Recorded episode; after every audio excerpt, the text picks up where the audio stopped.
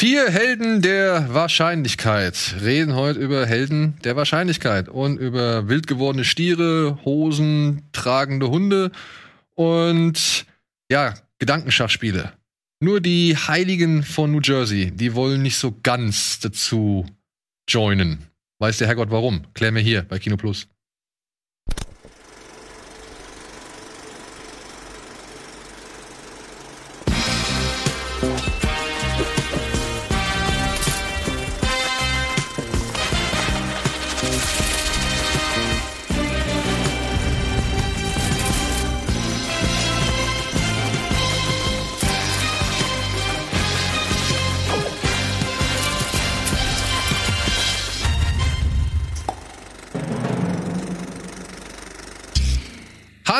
Und herzlich willkommen zu einer neuen Ausgabe Kino Plus. Simon und ich haben heute die große Freude, ein weiteres Doppelgespann begrüßen zu dürfen. Nämlich André und zum ersten Mal bei uns in der Sendung Chris, der Hallo. zusammen mit André unter anderem den Podcast Devils and Demons betreibt. Korrekt. Und das ist nicht nur irgendein Horror-Podcast, sondern es ist ein sehr akribischer Horror-Podcast, wenn ich das richtig verstanden habe.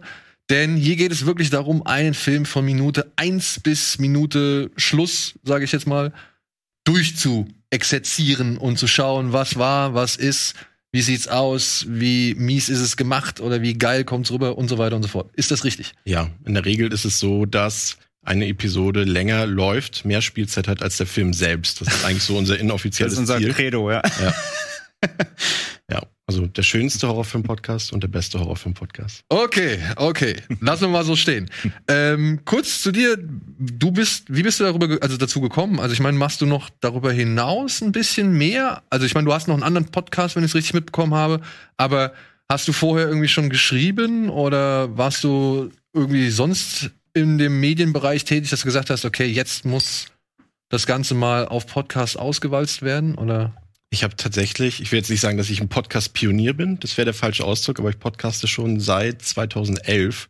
Hm. Habe schon ein paar Projekte hinter mir und äh, dadurch ist es so geblieben, war dann eine längere Pause zwischendurch und so rechtzeitig zum Boom oder auch schon ein bisschen vorher äh, bin ich dann wieder eingestiegen. Du hast einen anderen Podcast eben schon erwähnt, also ich habe noch einen True Crime Podcast auch mit dem Kollegen André zusammen, True Crime Germany und es war tatsächlich der erste deutschsprachige True Crime Podcast.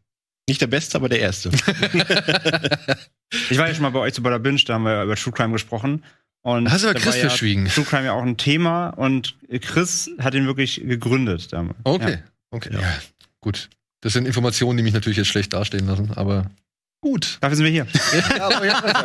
Danke. Aber ansonsten ist es tatsächlich, tatsächlich ähm, eher hobbyhaft. Also ich habe auch schon noch für ein paar Plattformen geschrieben. Ich weiß nicht, falls noch jemand kennt, die Serienjunkies, myfanbase.de war damals mal so eine Anlaufstelle, habe ich mal sowas geschrieben, aber ansonsten so eher private Blogs und Letterbox ist natürlich, äh, wie bei uns allen, mein Zuhause. Ähm, ja. Und dann, ich arbeite tatsächlich in der Verwaltung. Aber bist ein riesengroßer Horrorfan, wahrscheinlich durch den alltäglichen Horror, den du statt äh, Ja. jedes Mal Ich glaube eher, dass du den normal, diesen Filmhorror eher ertragen würdest, als das, was da teilweise wahrscheinlich in der Wie, Verwaltung wie, stattfindet. wie kam es zum Horror? Also warum, also wann hast du festgestellt, okay, Horror ist mein Ding? ähm, die Tante, die aber nicht meine Tante war, sondern die beste Freundin meiner Mutter, aber man hat sie damals Tante genannt, ähm, die hat mir auf Premiere damals Scream aufgezeichnet Mhm. und ich weiß, was du letzten Sommer getan hast und hat mir dann eine VHS äh, zugesteckt. Habe ich geguckt, einen Tag später lief nachts im Kabel 1 Nachtprogramm Halloween 4 und 5 und ab da Ab- alles. Alles. Und Buffy war natürlich auch sehr wegweisend Ja? dafür. Aber ab da war das sofort mein Lieblingsgenre und tatsächlich dadurch auch erst die Begeisterung für Filme entstanden. Ich habe natürlich früher auch gerne Filme geguckt, aber so das tiefere Interesse kam über den Horror. Und dann aber auch, ne, wirklich, wenn ich es richtig verstanden so wirklich breit abgedeckt, auch mal auf die Spanier und die alten Italiener und sowas Alles. geguckt, Baba und bla bla bla. Ne? Also da ist wirklich das komplette Spektrum von, äh, vorhanden, von Ost bis West. Ja. Und Norden, Süden, ja. Ja, cool. So, hätten wir das schon mal geklärt. Gut, dass wir heute so viele Horrorfilme im Angebot haben. Ja, geht. Ja, wir haben geht. You Can't Kill David Arquette, was hier wiederum zu Scream ganz gut passt. Siehste? Ist- Überleitungen findet man immer, ja. Ja.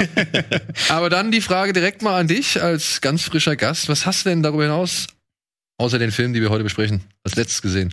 Also im Zuge der Podcast-Vorbereitung für Devils and Demons The Wicker Man tatsächlich mal wieder, was heißt mal wieder ausgepackt, zum ersten Mal gesehen, den Klassiker von 1973. Mit Christopher Lee. Ja, also ein sehr beeindruckender Film, völlig anders, als ich ihn erwartet habe. Also ich habe da jetzt keine Musical-Nummer erwartet, habe sie aber bekommen. aber das ist ein faszinierender Film, weil er den Zuschauer wirklich an der Nase herumführt, äh, hat einen super Twist, den man nicht erwartet, Mhm. hat eine tolle Atmosphäre, spielt in Schottland, wurde da gedreht, ist super. Aber ich habe einen viel besseren Film mitgebracht, über den wollte ich gar nicht reden. Nämlich ein Film namens Drive und nicht der von Nicolas Winning Mit, mit. Mark Dacascos. Ja, den habe ich geguckt und äh, falls ihr den nicht kennt, das ist ein DTV, ein Direct-to-Video-Action-Film aus dem Jahre 1997 und der ist völlig untergegangen scheinbar. Damals völlig unterschätzt und der wurde mir empf- empfohlen auf Twitter und da habe ich mal gekauft, DVD irgendwie gebraucht äh, letzte Woche und habe den geguckt, das kann doch nicht wahr sein. Wie kann dieser Film nicht im Kino gelaufen sein? Wie geht das? Der ist ja quasi, also ich habe noch nie einen amerikanischen Film gesehen, der so sehr ans Hongkong-Kino rankommt wie der. Ja, ja. Zumindest so was reine Action Gehe ich mit. Aber ich glaube, ist ja auch von einem, von einem ähm, Asiaten. Steve Young, ja. Steve Young, ja. Ja. Äh, inszeniert worden und ey, ich bin ich bin auch da, ich verstehe es nicht. Der wird so oft bei Tele 5, glaube ich mal, immer wieder gezeigt, so, ja, und mir ist der natürlich durch Mark Dacascos irgendwie auf den Schirm gekommen, weil ich seit Crying Freeman bin ich einfach riesengroßer Mark Mhm. Dacascos Fan und packt Wann, der wann war denn Crying Freeman nochmal, wenn der 97 war? War das später? Naja, Crying Freeman war der Film, der, ich kannte halt Crying Freeman durch die Anime und Manga Vorlage. Ah, Ja, ja. Und dann hieß es halt, okay, jetzt kommt ein Remake. Mhm. Und dann ist dieser Hauptdarsteller da drin, den ich echt cool fand, weil der halt auch der Figur in der, in der Anime-Serie eigentlich echt entsprochen hat. Ich kannte mal Mark Dacascos nicht. Ich hatte keine Ahnung, wer das ist. Mhm. Der kann Kampfsport, der sieht halbwegs vernünftig aus. Okay, schauspielerisch ist er jetzt vielleicht nicht der allergrößte. Aber egal. Und dadurch bin ich halt aufmerksam, äh, aufmerksam auf ihn geworden. Und dann habe ich mir halt diese ganzen anderen Filme halt auch mal dann reingezogen. Dann kam ja noch Pack der Wölfe, Stimmt, wo ich gedacht habe, das wird jetzt ein Durchbruch. Naja. Aber naja, manchmal. Ich finde den immer, ich finde Pack der, Pack der Wölfe irgendwie ganz geil. So, das ist Ich ein auch. Guilty Pleasure für mich. Allein die Kragen, wie cool die da im Regen rumstehen. äh, der, hat- der hat schon ein paar gute Szenen. Also, Ja. Aber der war immer so ein bisschen gefühlt trashig. Also Leute assoziieren den, glaube ich, eher mit ein bisschen Trash, so Videotheken-Trash. Aber ich fand das nie so, muss ich dazu Ich sagen. muss auch sagen, der war eigentlich vom Production Value und von auch, ne? war der gut gemacht so und die Bilder, also ja, was du gesagt hast, ne, wenn sie halt in, den- im Regen kämpfen und in Zeitlupe die Tropfen so runterkommen oder am Anfang direkt, wenn die Frau von der von der Bestie von Gévaudan äh, verfolgt wird und dann so die durch diesen durch diesen Tümpel geschleudert der wird. bessere Van Helsing. Ja, definitiv. Das ist nicht schwer. Ja, also, das ist nicht Ich so weiß nicht, jeder Film ist der bessere Van Helsing. Da kann ich jetzt nicht zustimmen, sonst kriege ich zu Hause Ärger. Oh, hast du, ist er, ist er ein Van Helsing-Fan oder Ja. was? Reden oder wir jetzt von dem Hugh Jackman Van ich wollte Helsing? auch gerade sagen. Echt jetzt? Ja. So tief geht da die Liebe zu Hugh Ich habe Jackman. ich hab, hab ne, ne, die Ultra HD verschenkt zu Hause und ich hätte nie erwartet, äh, solche begeisterten Augen zu sehen, als ich es verschenkt hab- verschenkt habe. Ey, ich glaube, die Hälfte von, von dem Film wurden verschenkt, weil ich weiß genau, dass alle Leute, die ich kenne, haben den irgendwie gratis bekommen. Hier hast du noch einen, willst du noch für einen Freund? ich habe noch keine- vier von Helsing. Es Äh, war wirklich so. Keine Ahnung. das, Irgendwo das, ist man halt, das die ist halt Leute wie bei. Liga der außergewöhnlichen Gentlemen. Wobei das ja immer noch so echt so ein, so ein richtiger Den habe ich mir Pleasure bei mir tatsächlich letztens auf dem Flohmarkt wieder geholt. Ich habe den auch im Regal. Ja. Ja. Ja. Ähm, Drive. Entschuldigung. wir Ist, ist, ist, muss man gar nicht so viel drüber erzählen. Die Story ist egal, aber die Action-Szenen sind wirklich, also für so eine scheinbar eigentlich billige Produktion, super Martial Arts, muss man ganz ehrlich sagen, hast gesagt, Mark Dacascos, der hat's drauf. Also ich kann auch American Samurai empfehlen, das ist auch ein sehr guter Film. Oder Only the Strong, die mit dem Ca Ja. Capoeira. Fand ich Genau. auch gut. Also der hat's drauf und gibt Explosionen. Eigentlich ist durchgängig Action die ganze Zeit. Ansonsten ist es Hongkong meets Buddy Action, würde ich mal sagen. Kein Buddy Cop Action, aber Buddy Action. Und den sollte man sich angucken, kriegt man aber nur noch gebraucht aktuell. In den USA gibt's den auf Blu-ray, aber ich glaube mit einem Region-Code versehen. Hm. Ähm, bei uns kriegt man aber die DVD gebraucht und die hat auch eine gute Qualität. Aber wichtig ist, Director's Cut, nur dann ist er ungeschnitten. Ja, oder wir hoffen drauf, dass Tele 5 den nochmal demnächst wieder in die Mediathek ballert oder so. Gut. Simon. Was war's bei dir? Ich kann gleich zwei nennen. Ihr könnt ja sagen, über welchen ihr reden wollt. Ich habe Schumacher gesehen äh, auf Netflix Ja. und Kate, den weiblichen John Wick. Wir können über beide reden, weil über Kate haben wir noch nicht gesprochen, über Schumacher haben wir schon gesprochen. Dann Ähm, lass mich kurz Schumacher einfach nur einmal kurz Ja, ja. so abhaken, weil ich bin überhaupt kein Fan so von der Formel 1. Ich finde das immer ein bisschen langweilig, einfach weil das für mich irgendwie immer gleich aussieht so. Ähm, aber der Film hat mich dann, also die Doku hat mich doch schon irgendwie echt emotional mitgenommen und vor allen Dingen auch ja, nicht nur we wegen dem Ende oder so, weil man ja weiß, wie es endet, aber auch, das wird ja mehr oder weniger ausgeblendet, was danach passiert ist. Aber es wird so spannend erzählt, äh, obwohl Schumacher ja so dominiert hat, obwohl der da hingekommen ist und von Anfang an saugut war, schaffen die es so irgendwo so eine Dramaturgie zu finden, wo du noch denkst, schafft das oder nicht, weiß es nicht. das, das fand ich echt gut. Weil, wie gesagt, äh, also diese Szenen, die sie dann nehmen, es hätten ja tausend verschiedene Szenen, aber die Szenen, die sie dann nehmen, allein fürs Intro sozusagen, für den Anfang, äh, wo er in Monaco irgendwie perfekt um diese Ecken fährt, ganz alleine, weil er wahrscheinlich längst schon ne, irgendwie weiter vorne war. Äh, das, das hat schon für mich gegeben. Also das hat's mir gebracht, dass die Aus, dass die Szenenauswahl genau richtig war und es nicht die ganze Zeit nur irgendwie, irgendwie für Auto, äh, für Autorennfans war, für Formel 1 Fans. Mhm. Weiß ja, dass wir einige. Äh, Anne war ja auch hier, die sieht das wahrscheinlich noch mal anders. Aber ich fand's echt einen guten Film, also eine gute Doku. Ich hätte nicht erwartet, dass mich das interessiert, muss ich ganz ehrlich sagen. Ja. Das drumherum, der Werdegang meine ich jetzt natürlich. Ne? Die Figur Schumacher ist natürlich super interessant. Ging's mir aber auch. Also deswegen habe ich noch nicht geguckt, weil ich Formel 1 sorry, stinklangweilig finde. Äh, ja. Ist nicht mein, ist null mein, mein, mein Sport irgendwie. Aber das Gleiche, ich meine, vielleicht gucke ich es trotzdem noch, weil das, so ging es mir bei Ford vs. Ferrari, bei dem Film. Da dachte ich mich auch am Anfang, äh, juckt mich, das Thema juckt mich nicht. Und der Film fand ich trotzdem gut. Weil das Thema gut aufgearbeitet wurde. Also wenn die Doku das trotzdem dann entsprechend ja.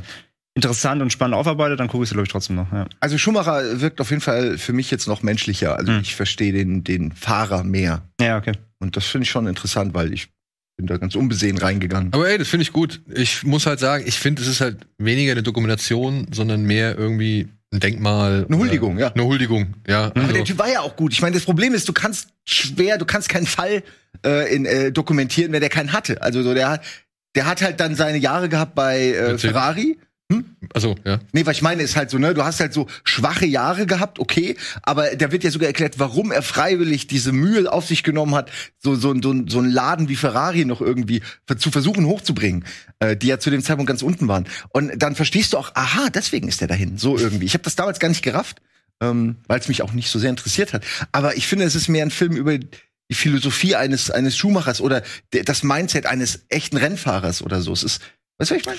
Ja, das ist, das ist, frage ich mich halt. Ähm, ich kenne halt noch die Senna-Dokumentation. Ja, die habe ich zum Beispiel nicht gesehen. Und die finde ich halt deutlich besser als die, weil das ist halt wirklich auch eine richtige Dokumentation, weil die halt auch noch so, sage ich mal, echt sich noch eine andere Aufgabe, sage ich mal, zusätzlich dazu holt und die meiner Ansicht nach auch wirklich dann gut erfüllt, am Hand dieses Werdegangs des Mannes, so gesehen auch den Werdegang seines Landes zu erzählen. So. Und das hm, fand ich halt okay. schon äh, deutlich, also ich fand's besser und auch das mit, mit, also das ganze Handwerk, was noch dahinter war, das war ja noch eine Generation vor Schumacher so gesehen, ja. Und Schumacher hat ihn ja abgelöst. Aber jetzt, wo ich Schumacher gesehen habe, sage ich auch, ich weiß nicht, ob es heutzutage noch solche Fahrer gibt. Ich habe mich halt wirklich gefragt, gibt es heutzutage noch solche mhm. Fahrer? Das werden wir wahrscheinlich erst in zehn Jahren erfahren, wenn dann die entsprechenden Dokus dazu rauskommen. So, aber ähm, auch jetzt habe ich den Respekt für, für Schumacher nach wie vor beibehalten. Ich sage halt nur, es ist nicht so die wirkliche Dokumentation, die mir diesen Menschen noch ein bisschen näher bringt, als das, was ich ohnehin schon aus der Presse kannte. Und ich meine, ich habe auch diese damals diese Pressekonferenz, wo er in Tränen ausbricht, als er den Rekord von Senna eingestellt hat und so, das habe ich live gesehen damals so. Also das sind so Sachen, für jemanden, der so ein bisschen sich dafür interessiert, fand ich das jetzt schon nicht mehr so interessant und neu. Aber trotzdem, ich meine, ich habe auch Tränen verdrückt. Ja, ich wusste das zum Beispiel nicht jetzt. Diese Senna-Geschichte ja. mit der Pressekonferenz hatte ich so nicht gesehen. Ja, und das ist auch ein starker Moment. Es ist einfach, es ist einfach interessant, jemanden zu sehen, der so talentiert ist und gleichzeitig so professionell und, und Perfektionist ist und äh, dass der dann halt auch seinen Lohn kriegt. Das finde ich irgendwie zufriedenstellend. Mhm. Als, ne, es ist nicht irgendwie jemand, der scheitert und scheitert und scheitert und am Ende feststellt, oh, das Glück war eigentlich da drüben, sondern nee, der weiß genau, was er will, kriegt es und Krass. arbeitet auch dafür. Mhm und sucht sich dann neue Hürden. Und das zeigt natürlich auch, was, was für ein kaputtes Mindset eigentlich da schon herrscht, dass man irgendwie, man braucht eine, eine Mauer, über die ich drüber klettern kann. Aber, aber wie gesagt, ich kann das respektieren. Ich finde, das wurde gut rausgestellt. Ja. Aber ähm, ja, Senna ist mir wahrscheinlich zu traurig so irgendwie, weil das ja dann auch Teil der Doku wahrscheinlich ist. Und naja, Senna endet fast da, wo halt Schumacher beginnt. Ne? Ja, ja, die Szene, genau, ist ja auch Weil du drin, siehst halt, in, so in Senna siehst du halt seine Kamera und in Schumacher siehst du halt Schumachers Kamera. Ne? Das ist schon, das ist allein, allein schon als Vergleich schon mal spannend. Mhm. Ist ja generell interessant, wie gut einfach auch diese ganzen Sportdokumentationen mittlerweile ankommen. Also ich, mhm. erinnere, Sunderland Till I auf Netflix ist super. Äh, Last, Last Dance. Dance war super und jetzt, ich glaube, im November kommt jetzt FC Bayern ist jetzt auch dran. Oh Gott. Ja, tatsächlich mit Insights und so weiter. Aber ich gucke das tatsächlich gerne, weil ich bin sportbegeistert und ich mag einfach diese Einblicke. Also ich bin da auch äh, total bei. Ich habe die jetzt noch nicht gesehen, weil ich jetzt nicht der große Schumacher-Fan bin. Aber generell bin ich für Sportdokus immer zu haben. Aber ich finde, man kann auch, selbst wenn man halt nicht Schumacher-Fan ist, kann man sich das mal gut angucken. So, also die sind ja wirklich, wie du sagst, gut aufbereitet und und gerade wenn man das halt noch alles nicht so mitbekommen hat, dann sind es natürlich gute Mhm. Einblicke. Ja.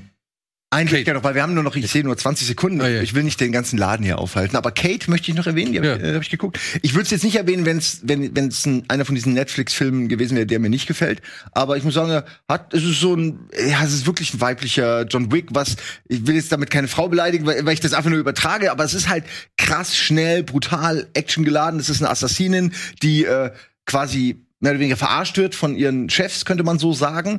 Äh, sie, ist, sie wird vergiftet und ab da äh, startet sie einen gnadenlosen Rach, äh, Rachefeldzug, der sich dann auch anders entwickelt, als sie das vielleicht äh, äh, erwartet hätte. Und ich fand den von vorne bis hinten schon solide. Ich, der hat jetzt wenige Sachen, wo ich sage, die waren mega toll. Das ist jetzt irgendwie die Erinnerung, die ich an den Film habe. Aber ich habe ihn am Ende ausgemacht und dachte, ach, der war jetzt irgendwie besser als erwartet. Weil ich den so ein bisschen guckst du mal rein, vielleicht hat er mal gute, paar gute Action-Pieces oder so. Dann siehst du Woody Harrelson, war ich direkt wieder verliebt, weil ich den einfach wahnsinnig toll finde. Ich könnte den mir einfach immer angucken. Und ähm, ich fand auch, ich habe die Hauptdarstellerin Mary Elizabeth Winstead. fand ich auch, hat's gut Super. gemacht. Ja. Die Also, ich nächste Ellen Ripley. Ey, ich finde, mit kurzen so? Haaren hat die- sie. Nein, ich sag nur, sie sieht halt Mit, aus kurzen, mit, wie die kurzen nächste Haaren, Ellen mit Ripley. kurzen Haaren könnte sie die junge, ja. Ja. Ich finde, du bist nicht subjektiv als Fanboy. Ey, ich fand ihn auch gut. Ich habe ich hab damit Spaß gehabt. Vor allem gerade, also du kannst, ich kann dich auch retten. Du musst gar nicht einen John Wick vergleichen, du kannst auch sagen Atomic Blonde Vergleich. Also Ja, den kenne ich leider. ähm, es gibt ja viele Filme, diese, also diese Art, dieser Formel, und da passt halt genau rein, aber ich fand das nicht schlimm, weil, also jetzt gerade auch im Vergleich zum Beispiel, ähm, der kommt bei uns ja erst leider Ende des Jahres, aber Gunpowder Milkshake, der ist in den USA schon auf Netflix, bei uns noch nicht. Das ist quasi wirklich ein Fe- Female Wig quasi, also ist auch nur eine weibliche Besetzung mit, äh, mit so einem kleinen All-Star-Cast und im Vergleich zu dem fand ich Kate nämlich sogar besser. Ähm, Okay. Weil Kate, finde ich, in der Action auch wirklich diese Brachialität, Brachialität hat, die ich haben will. Und das fehlt Gunpowder. Der hat so, der ist ein bisschen weich, weicher in seiner, in seiner Ausführung, finde ich. Und vor allem, da ist Karen Gillan die Hauptfigur, ähm, also die Hauptrolle. Und der habe ich auch diese beinharte Actionrolle nicht so abgekauft wie Winstead zum Beispiel. Die macht das, finde ich, sehr, sehr gut. Ähm, also im Direktvergleich, weil jetzt gerade auch zwei Netflix-Filme dieses Jahr kommen, die beide quasi die gleiche Formel bedienen, da finde ich Kate ist der bessere Film tatsächlich. Ich finde beide in Ordnung. Also, ja. Also ich, fand es auch in Ordnung, aber ey, Kate, äh, ich finde diese Rache-Geschichte ist halt ein bisschen ziellos so. total. Ja, äh, vor allem. quasi ja, die, die Story, weil du vergiftet sagst, die Story ist im Grunde auch so ein bisschen crank, ne? Ja, Also genau. ja, ne? auch, ja. Ne? The next Ellen Ripley gets crank in Osaka and does John Wick treatment. ja. Ähm, ich muss aber sagen, genau das fand ich eigentlich ganz geil. Osaka, also die Stadt fand ich Setting sehr mochte ich schön auch, in, ja. In Szene gesetzt. Also das hat mir, immer- das hat mir immer sehr gut gefallen. Ich fand die einzelnen Situationen so von der Choreografie auch relativ hart, relativ gut gemacht, beziehungsweise schön abwechslungsreich. Der Fight in der Küche. Ja, genau. Ja. Da war, da war echt einiges dabei. Ich fand auch bei diesem, bei dem, weiß ich nicht, was war das, Freudenhaus oder, oder Amüsement, keine Ahnung, Etablissement, Hm. weiß ich nicht, was weiß ich, was es war. ähm, wo sie die, also wo, oder dem Restaurant, keine Ahnung, wo sie halt von allen Seiten dann irgendwie angestürmt kommen. Mit den Papierwänden halt. Naja.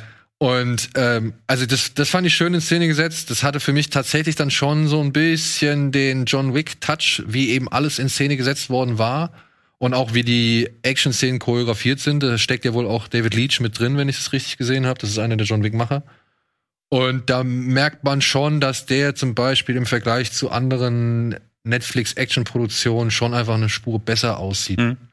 Ich muss halt sagen, die Story fand ich halt Banane, Ja, ist sie auch, beziehungsweise ja. die ist halt vollkommen egal und Ja. läuft so halt ins Leere. Und wenn du weißt, wer etwas höher auf dem Paycheck stehst, dann weißt du auch, wohin die Story dann geht, so. Und ja, also ich muss sagen, für die Action und für das Setting hat er mir eigentlich auch getaugt für die Laufzeit. Aber wenn ich jetzt zum Beispiel Anna gesehen habe, Nikita gesehen habe, Red Sparrow gesehen habe Ja. und all diese Filme, muss ich den dann noch gucken oder eher nicht? Und wenn mir die nicht gefallen haben. Naja, ich sag mal sagen. so, genau, wenn sie dir nicht gefallen haben. Aber du bist der Winstead-Fan. Ja, Und allein deswegen, ich finde sie in dem Film super.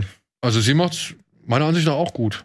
Ja, mit dem Dann kaufe ich das mehr ab als den anderen Darstellerinnen. Stimmt, aber ich habe auch ein Problem gehabt, fällt mir gerade auf, mit dieser Körperlichkeit bei den Kämpfen, weil sie halt dann einfach doch eine zierlichere Person ist im Vergleich zu diesen ganzen Dudes, die sie irgendwie umhaut. Und ich weiß, es ist natürlich auch irgendwie bescheuert, über sowas zu reden in einem Actionfilm, aber teilweise dachte ich mir, oh, das ist doch, ist das wirklich, geht das? Die, Naja, die Frau naja, gegen ja, ja. also, und der Tritt, war der wirklich so Je hart? nachdem, was du, also dafür ist ja Kampfkunst ja da, dass du dir auch als körperlich Unterlegener mit, wenn du weißt, Okay. wie, kriegst du halt jeden umgehauen. Aber man Irgendwo muss sind aber auch auch sagen, ihre Vergiftung kommt auch auch nicht immer, Immer dann also immer dann, wenn es gerade ja. irgendwie Wenn der brauchbar wenn das ist. Drehbuch braucht. Ja, ja. dann genau. kommt Aber- diese Vergiftung auch zum Tragen. Das Also ist ist halt nicht auch wieder perfekt so, aber Nein. fand ich sehr Ich sag mal so, umso mehr man über den Film redet, umso schlechter wird er. Also am besten, am besten einfach gucken, wie Simon sagt, die Credits laufen und sagst, ja, okay. War, war, genau. war in Ordnung. Zeit Fertig. Ja. Genau. Hält das Rad am Laufen, aber Ja, er und das, kann es ich, und das kann ich bei Netflix-Produktionen eben nicht so oft behaupten. Zumindest Genau, also er daher, sticht aus dem Sumpf von Ja. so vielen Filmen, sticht er da bei schon Netflix recht raus. sticht er raus. Ja. Ja. So, So. wir stechen mal kurz in die Werbung und dann kommen wir gleich zurück, weil André hat ja auch noch was gesehen.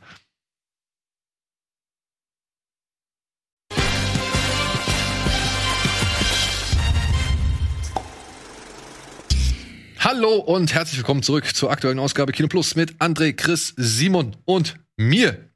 Oh, jetzt waren sie aber schnell hier. Zack, zack, zack, zack. ja, und wir sind noch mitten bei Was hast du zuletzt gesehen? Es adet mal wieder aus, aber so sind wir. Bitte, André. Ähm, ja, dann muss ich auch quasi äh, eine Podcast-Vorbereitung picken, aber nicht das Original, sondern dann sage ich's. Ich habe zum ersten Mal auch das Remake von Wicker Man gesehen mit Nicolas Cage. Äh, ich kannte bisher nur die Legendary Not the Beast-Szene natürlich. Die im Deutschen gar nicht drin ist. YouTube, die in der Kinofassung nicht drin ist. Auch in der US-Kinofassung war die nicht drin. Die ist nur im Director's Cut drin, der später veröffentlicht wurde. Ähm, ja, zum ersten Mal gesehen. Im Vergleich zum Original, muss ich gar nicht lang reden, stinkt er ab, ja.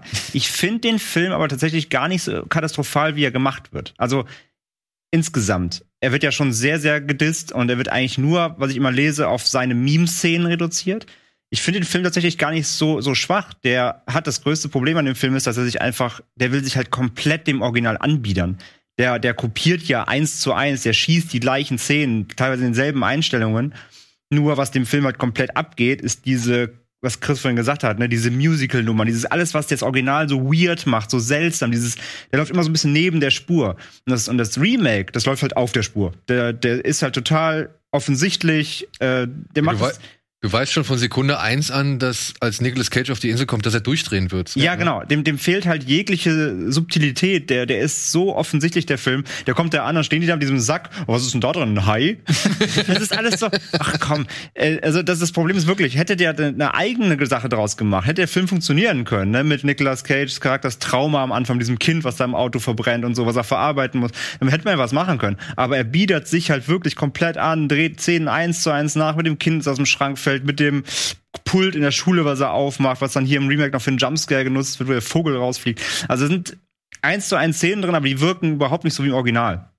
Und halt überhaupt diese ganze Atmosphäre fehlt, dieses Seltsame, dieses Weird, dieses, was ist hier eigentlich los? Und es ist halt einfach ein offensichtlicher Film, der einfach die klassischen Hollywood ähm, Trigger Points von Horrorfilmen drückt und gar nicht versteht, warum das Original so eine Besonderheit einfach hat. So. Und hätte man aber wirklich, hätte der losgelöster erzählt, und hätte Nick Cage da wirklich dann eben, der macht ja sein Ding so und wenn man das also man kann den Film als Comedy quasi gucken, dann funktioniert er fast sogar, weil weil weil Cage halt einfach wieder völlig ausrastet. Als Parodie hätte ich das auch Genau, so als verstanden. Art Parodie, aber ähm, ja, als das, was er wirklich jetzt sein will, nämlich ein wirklich ein ernstzunehmendes Remake, versagt er halt komplett. Und wie gesagt, hätte er sich nicht so angebiedert, sondern einen eigenen Rhythmus gefunden, eine eigene Geschichte vielleicht noch sogar erzählt, weil es ja auch genau die Auflösung ist ja genau die gleiche und so weiter, ähm, hätte er vielleicht sogar ganz okay werden können. Aber so ist er halt leider, ja, versiegt er halt total. Und er hat halt die Bienen und die Bärenzähne drin. Das Lustige, ich habe ich habe beide geguckt, also ich habe erst die Kinofassung geguckt und dann nochmal die Szene nachgeguckt, weil es ist ja nur eine Szene am Ende. Und in der Kinofassung hörst du dann nur die, die O-Ton-Spur von dem, was eigentlich im DC passiert. Dann hörst, also dann laufen die halt zum Wickerman halt hin am Ende da, diese, diese Parade. Und dann hörst du auf der O-Tonspur, wenn Nicolas Cage ganz oh nein, die meine Beine! Und so, wenn sie ihm die Beine brechen. So. das, das macht fast noch lustiger, wenn du es nur hörst. Ähm, ja, und das wird der, die, dann habe ich halt nochmal die DC-Szene nachgeguckt und allein wie sie diese Bienen da reingießen, das ist alles so schön. Und das Beste, mein Lieblingsmoment ist ja, wenn er sagt, die sind in meinen Augen. Aber du siehst halt, dass sie gar nicht in seinen Augen sind, ne? weil sie am Mund hängen. Das ist alles so gut. Ja, also als Comedy funktioniert die gut, aber als, als, als ernstzunehmendes Remake ist es halt. Dem ja. fehlen, ja quasi alle Stärken des Originals Ja. und er fügt Schwächen hinzu. Ja, genau. Das letztendlich nicht gelungen. Aber ich, ich gebe dir recht, er ist tatsächlich nicht Er ist keine so Katastrophe wie er gemacht eigentlich. wird. Er ist nicht dieser reine Meme-Film, zu dem er geworden ist, finde ich. Find ich er hat auch. schon ein paar Momente, Ja. auch atmosphärisch durchaus, aber er, ja, es ist halt einfach. Ja, aber er hat halt auch leider viel Langeweile dazwischen. Ne? Das Ja. ist halt das ist leider auch ein großes Problem. Also er, was was André ja gesagt hat, er erzeugt nie die So-Kraft Ja. und deswegen ist es auch teilweise recht öde, wenn Nicolas Cage von einem Haus zum nächsten läuft. So. Also das- Ist halt das große Dilemma. Ja, dann bauen eine sie ja, Liebesgeschichte dazu. genau, dann bauen sie ja fast noch eine Romanze ein, auch Hollywood-typisch, die im Original ja quasi so gar nicht existiert, sondern da geht es um diese Verführung und diese Darbietung. Und das ist ja auch komplett nicht drin, also ja. Naja, Gut. Schade. Kommen wir von einem Unfall zum nächsten. Obwohl, ich könnte jetzt noch von was anderem erzählen. Ich habe nämlich nämlich noch was beendet. Im Zuge des ganzen Dune-Hypes habe ich mir jetzt die 180 Minuten TV-Fassung von David Lynchs Wüstenplanet angesehen. Da habe ich eine DVD zu bekommen und äh, ja, war überrascht, beziehungsweise war halt gespannt drauf, was dieser Film fast 40 Minuten noch mehr zu erzählen hat. ja, das will ich jetzt auch. Und ich habe es schon einmal in einer der letzten Folgen anklingen lassen. Es geht ja schon allein damit los, dass du halt fast zehn Minuten einen Vorspann hast, wo so ein, wie so ein Märchenonkel äh, den Kindern erzählt, was eigentlich vorher passiert ist, bevor dieser Film eigentlich anfängt. Da kommt dann so ein, so ein Kamerazoom auf das Buch.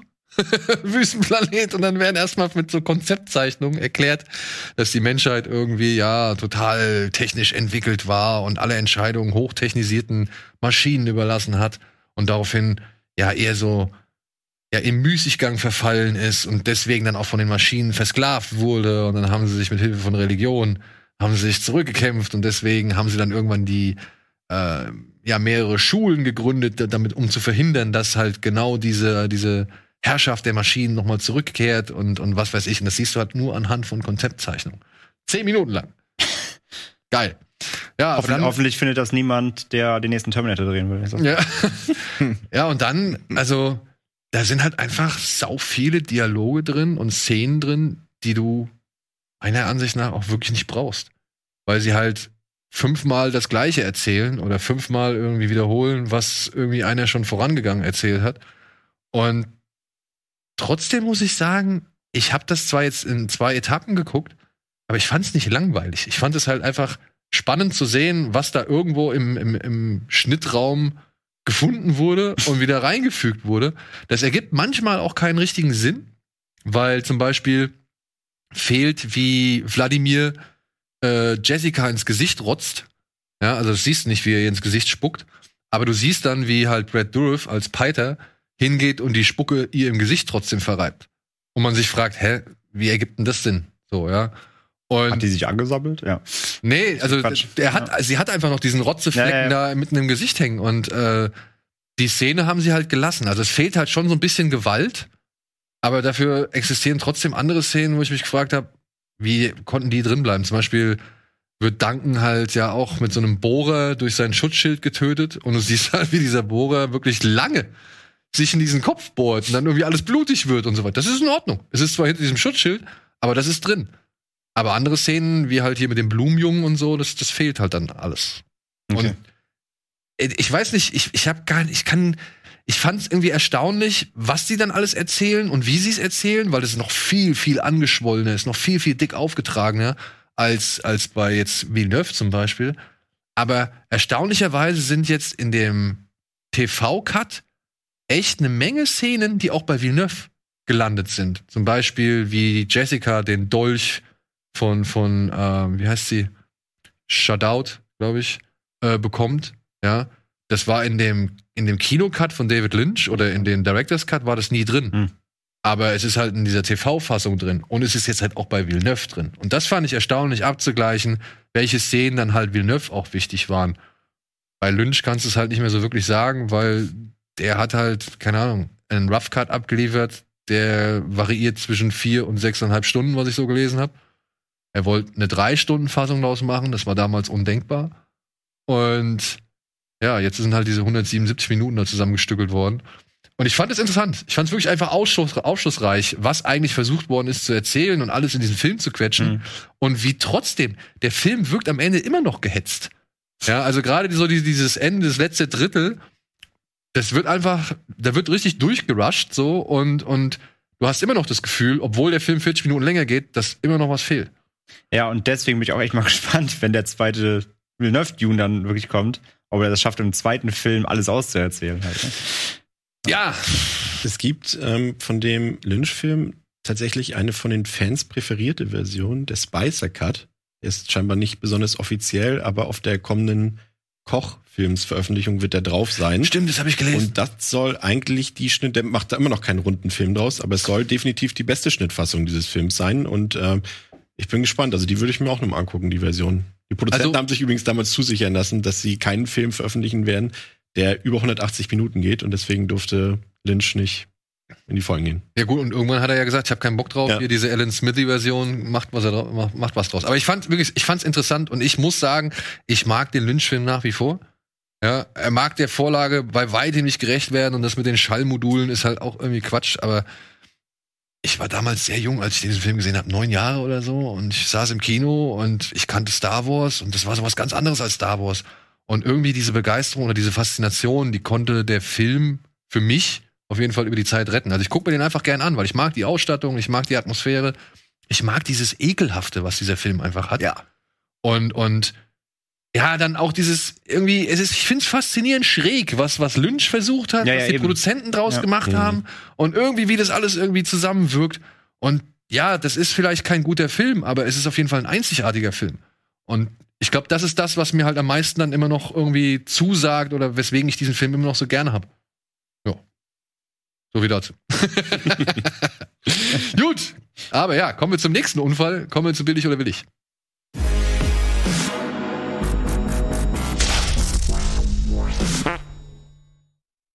Meine beiden Kollegen haben irgendwas im Internet aufgetan und haben gesagt, ey, guck mal, ist das nicht was für billig oder willig? Und ja, definitiv ist das was für billig oder willig. Es nennt sich CI Ape. okay, ich bin das siehst zum ersten Mal jetzt. Wow. Ich, brauchen noch mehr Zeug auf dem Cover. genau, man kann fast gar nichts mehr erkennen. Ich weiß gar nicht, wo der Affe Ja, ich aufhört. glaube, die wollten ihn einfach verstecken. und hat der einen dritten Arm oder ist das was? das Also, ist die Lampe. Die Untersuchungslampe. ich war auch gerade, ja, ja, ja, ja. Der, der Lensflare, der, schle der schlechte Photoshop-Lensflare von der Lampe schneidet ihm fast den Arm ab. Irgendwie. Ja. Aber warum hat er, wenn er auf einer Insel bei Licht, warum hat er noch eine Lampe? Ähm, also arbeitet er auch nachts auf diesem Inselschreibtisch? Ich frage mich das gerade. Und dann sind Haie. Es sind, Das sind Haie, ne? Ja. Genau. ich hab Bock. da fehlt noch was. CIA, versus Sharknado möchte ich. also er wird's mit fiesen Haien und schrägen Vögeln zu tun kriegen, wenn man das so sieht. Und Drohnen. Ey, das ist schon direkt Drohnen, ganz wichtig, oben rechts. Fiese Haie und schräge Vögel. Ja. Der wird auf Deutsch auch nicht so heißen. Hat jemand eine Idee, wie er auf Deutsch heißen könnte? Mich, nee, warte mal, was wären? Im Geheimdienst ihrer Affität. Nee, oder sowas. Nee, Quatsch. Das, das äh, klingt zu realistisch. Hat er Aber- wirklich, äh, weißt du schon den Nein, ich weiß nicht, okay, okay. Aber das ist ja Quatsch. Aber es muss ja irgendwas Geheimdienst, Secret Agent Soku Daktari. Soku Daktari. Das wäre jetzt weit hergeholt für eine Zielgruppe, die, glaube ich, Äh, nichts mit beidem anfangen kann. Einsatzkommando Affe. Soko, Affen, Soko Affenstark eher so. Oder Secret Ape, Agent. Secret Agent Man. Das ist ja noch schlimmer. Aber C eigentlich CIA Ape ist doch super. Mission Shimpossible. Schimpanse. Das gefällt Oh, mir sehr gut. gut. Und er tut doch alle seine. Stunts. Macht Patent. er auch selbst. Ja. Geheimagent. auch gut. Aber ich glaube, sie geben ihm eher einen Namen. Irgendwie Johnny Affe. oder so. Geheimagent Johnny Affe. Ich, Ronnys, Ronnys, Oh, Ronny, ja, Das ist gut. das ist. Ronnys- Ronny Silver Show. Ronnys Spionshow. Wie hieß denn noch mal hier der, der, der, der deutsche Affe in der, da gibt's doch auch so öffentlich-rechtliche. Charlie. Charlie. Ach, Charlie, genau. Charlie. Ja, Ja, der wird bestimmt sagen. Codename Charlie. oder Codename Charlie. Charlie. Ja, ja. Charlie. Nee, ist nur einer, ne? Drei Bananen für Charlie. Drei Bananen für Charlie. Ey, wir haben hier so viele, ey, jetzt merkst du, wir haben so gute Tipps hier rausgehauen. Und dann ist er er- der einzige Film, der wirklich mal als CIA dann kommt. Ja, oder der, oder der Verleih dafür. denkt sich, fuck, jetzt können wir das alles nicht nehmen. Doch gerade jetzt. Das Das streichen schon dem Film ist, es ist ein Lion- Lionsgate-Film. Ich dachte, es wäre ein Asylum-Film. Als ich das Poster und den Trailer gesehen habe zum ersten Mal, ist es ein Lionsgate-Film. Und der, schauen wir uns den Trailer an. Wir schauen uns den Trailer, glaube ich, an, ja. Give Gleich- the agent the go ahead, Miss James. Der sieht ja gar nicht mal schlecht aus. Warte. Naja. Also zumindest die ersten Bilder jetzt. Warte. Das ist nur eine gute Kamera. Warte, bis du die Affirmation siehst. Oh, geil, er macht Karate, das ist ja geil. Yeah. Oh jo, okay. Hat dieser Affe wieder. Ist sie zwölf? of Daniel Hall is attempting to build some sort of new weapon. Beißen? He must be stopped. I have an idea. We are going to take over. Oh, attacking? Is that part of the plan? I didn't know that. Is attacking part of the plan to take over the world. Ich weiß nicht, Wer ist das? Hat er zu viel Dogs Don't Wear Pants geguckt oder vielleicht doch eher Boondock Saints oder? Have that data. Be careful, partner. One hero Sam, that's disgusting. action. Wenn du Planet der Affen völlig ignoriert hast. Alle drei Filme. Planet der Affen auf Wish bestellt. Ja. Nee, das ist Lanet der Affe. Ja. Das ist eigentlich, das ist der Urlanet der Affe. Hier. Und wie heißt der, der, der Glatzkopf, der bei Rambo 4 mitspielt? Der McTavish, glaube ich, oder so? Weißt du, wen ich meine? Der. Darsteller da ist Ja, der ja. Ersatz für den, wenn du dir den nicht leisten kannst. Der den Söldnerboss spielt. Genau. Wird jetzt bestimmt kommen, sein Name. Skip Schwing. Der Typ heißt Skip Schwing. können wir den noch mal, können wir den Namen noch mal sehen? Ich hätte gerne, dass der Mann jetzt in jedem Film mitspielt, damit ich immer wieder diesen Namen eingeblendet Skip Schwing. Alter, so viel heiß. Das stimmt, das ist doch ein Künstlername. Der, hat doch Hier, so, hier, ah, hi. hier. Wow! Okay, ich bin sold. Guck ich. Nur wegen dem Okay, Hai das guck ich. ist dein. Nur wegen dem gucke ich den. Skip Schwink ist mein neuer Lieblingsname. Alter. Ah, Das muss doch ein Künstlername sein. Der heißt doch bestimmt Ja, irgendwie, ja. der heißt doch bestimmt irgendwie Eduard Müller oder, so. Irgendwas, ja, Skip irgendwas langes. Polnisches am Ende. Skip Schwing. Wojciechowski. oder so. Ja. Also scheint, scheint ein Spoof-Movie zu sein, ne? Also die nehmen sich also schon irgendwie, also nicht ernst, das nicht, das will ich nicht sagen, aber es ist, glaube ich, ein Spoof-Movie. Also der weiß, wie schlecht er ist. Das ist jetzt nicht Asylum-mäßig so. Ich muss aber sagen, ich musste jetzt echt auch ein paar Mal schon lachen, weil es halt so Aber wer gibt ist. denn für sowas Geld? Ey, der spielt bei Minari mit. Ich würde ihn gucken. Skip Schwink. Ich will ihn gucken. Skip Schwing. Skip Schwink. Das ist, das ist der Name Aber ist King. Ja. Moment, nee, das ist das. War das jetzt so wirklich mit Schwachsinnsdialogen dann auch? Ja, Nee, ja, ja, ja, das ist nicht ernst gemeint. Das siehst du ja auch am Poster. Also das ist definitiv ein Spoof-Movie. Na. Doch. Ich bin mir nicht das sicher. Das Ich- verkauft, das wird Lions geht doch nicht wachen sonst. Also das winken die doch nicht durch. Also Aber dann hat keiner richtig verstanden, was ein Spoof-Movie sein soll. Also ich meine, das ist doch weit entfernt von Scary Movie oder sonst irgendwas. Also ich würde sagen, selbst, selbst hier die Frau, meine Frau, ihre, die Spartaner und ich ist da auffälliger. Das stimmt, ja. Vielleicht ist es eben mehr auf den. Also das, das wirkt mir eher wie Spy Kids für Blöde. Jetzt, ich beleidige mich mal nicht so, nur weil ich das jetzt gut finde. Spy Kids finde ich nicht so spannend Oder- wie das. Spy Kids für Leute mit sehr viel Ironie.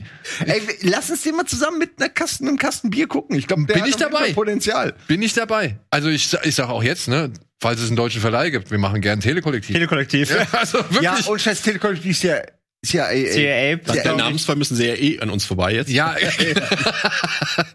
Aber ja, also ich, ich, ich gucke mir den auch gerne an. Ich bin gespannt. Also ich bin halt auch vor allem gespannt auf die These. Weil das hat für mich jetzt eher gewirkt wie ein Kinderfilm. Das ist halt das Ding, ja. Also er erscheint schon irgendwo in den USA. Ich meine, wir hatten GeForce. Warum sollen wir nicht CIA haben? Der ist schon in den USA schon Genau, Streaming. er hat ja, ja. auf, auf Letterboxd hat er 5 Sterne und 0,5 Sterne. Also, von da den sind, Leuten da sind die Spikes. Es gibt Ja. dazwischen nichts. Also entweder Also feiern die Leute das mega ab oder sie Ja. finden es halt komplett. Aber auch ironisch, glaube ich. Ja, ja, genau. Ja. Der geht wirklich so wie ein Ja. Tal, Ja. die Kurve da, die Bewertungskurve. also entweder sieht man darin eben das, genau, was du siehst. Ich kann den Spaß schon dir vorstellen. Du, Also, ganz im Ernst, ich guck, ey, ey, ey komm, ich, guck jeden scheiß Shark-Film dieser Welt. Und da, also schlechter ist das auch nicht ja, wahrscheinlich. Ja. denke ich auch. Also Skip Schwink hat in Es gibt Schwing. Minari, wo wir Wurzeln schlagen, hat er mitgespielt. Er spielt den, den Arzt. Und dann hat er noch in Ape Canyon mitgespielt. Also er bleibt sich thematisch bleibt treu. Seine Trilogie, ne? Ja. Das ist ein. Affenfan. CIA Ape ist mit sein neuester. Und, sein aber dann kommt jetzt noch ein Film, Reagan heißt er. Und Guardians of Time, was auch immer das ist. Ich habe noch einen Namen. Nur kurz damit, ne, auch Hm? hier wieder, damit Sie von der Liste streichen können, der Polizeiprimat. das ist gut. Der ist gut. Alliteration. Dann kann man den Jeder auch wirklich, dann kann man den auch den Eltern verkaufen, damit sie den dann reinrennen sollen. Primat ist Name. Was? Primat ist Til Name. Schweiger? Killers of the Flower Moon. Spielt Skip Schwink demnächst auch? Nein. Ja. Okay, Skip Schwing. Den müssen wir im Auge man behalten. Skip genau, ich glaube, der hat eine große, große Karriere vor er ist kein Privatdetektiv, sondern ein Primatdetektiv. Primatdetektiv. Oh Mann! Okay, das ist es jetzt. Der Primatdetektiv. Der Fuck, Primatdetektiv. Sehr gut. Ja. Guck- mal, fünf Minuten Brainstorming. Ja. Und wir haben Das ist nichts, was die gemacht haben für den Film. Brainstorming. Ich will jetzt, dass der so heißt. Ich will, dass die, Ja. dass die uns kontaktieren und fragen, ob sie den Namen kriegen dürfen. Dürfen sie, das ist völlig. Graham McTavish. So Ja. heißt der, Ah. der Söldnerchef bei Rambo 4. Ja. Und ja, den kriegst du halt nicht, wenn du sowas, sowas machst wie CIA. Gut. Also, will ich oder will ich? will ich. Schwierig. Machen wir jetzt, machen wir jetzt Kinostarts oder machen wir jetzt News? Was kriegen wir schneller abgehandelt? News, glaube ich, ne? News? Ja, News. Immer News. Hm. Wir können auch noch ein bisschen warten einfach. Wir können auch noch ein bisschen über Affen reden. Machen wir die News. Komm, machen wir die News.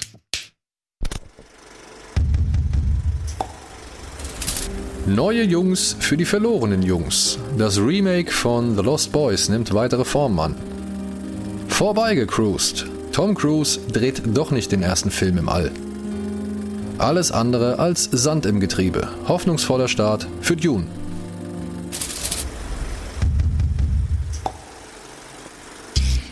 Ja, kurz mal abgehandelt. Es kommt ein Lost Boys Remake und jetzt nimmt es, sag ich mal, konkrete Form an mit Darstellern und ja, Drehbuchautor und Regisseur. Er wird inszeniert von einem Mann namens Jonathan Entwistle. Sagt mir bislang nix. ähm, hat die Netflix-Serie I'm Not Okay With This gemacht. Hm, Das ist, glaube ich, die Serie, wo das Mädchen aus It ne, so Superkräfte entwickelt, oder? War das Ich- das?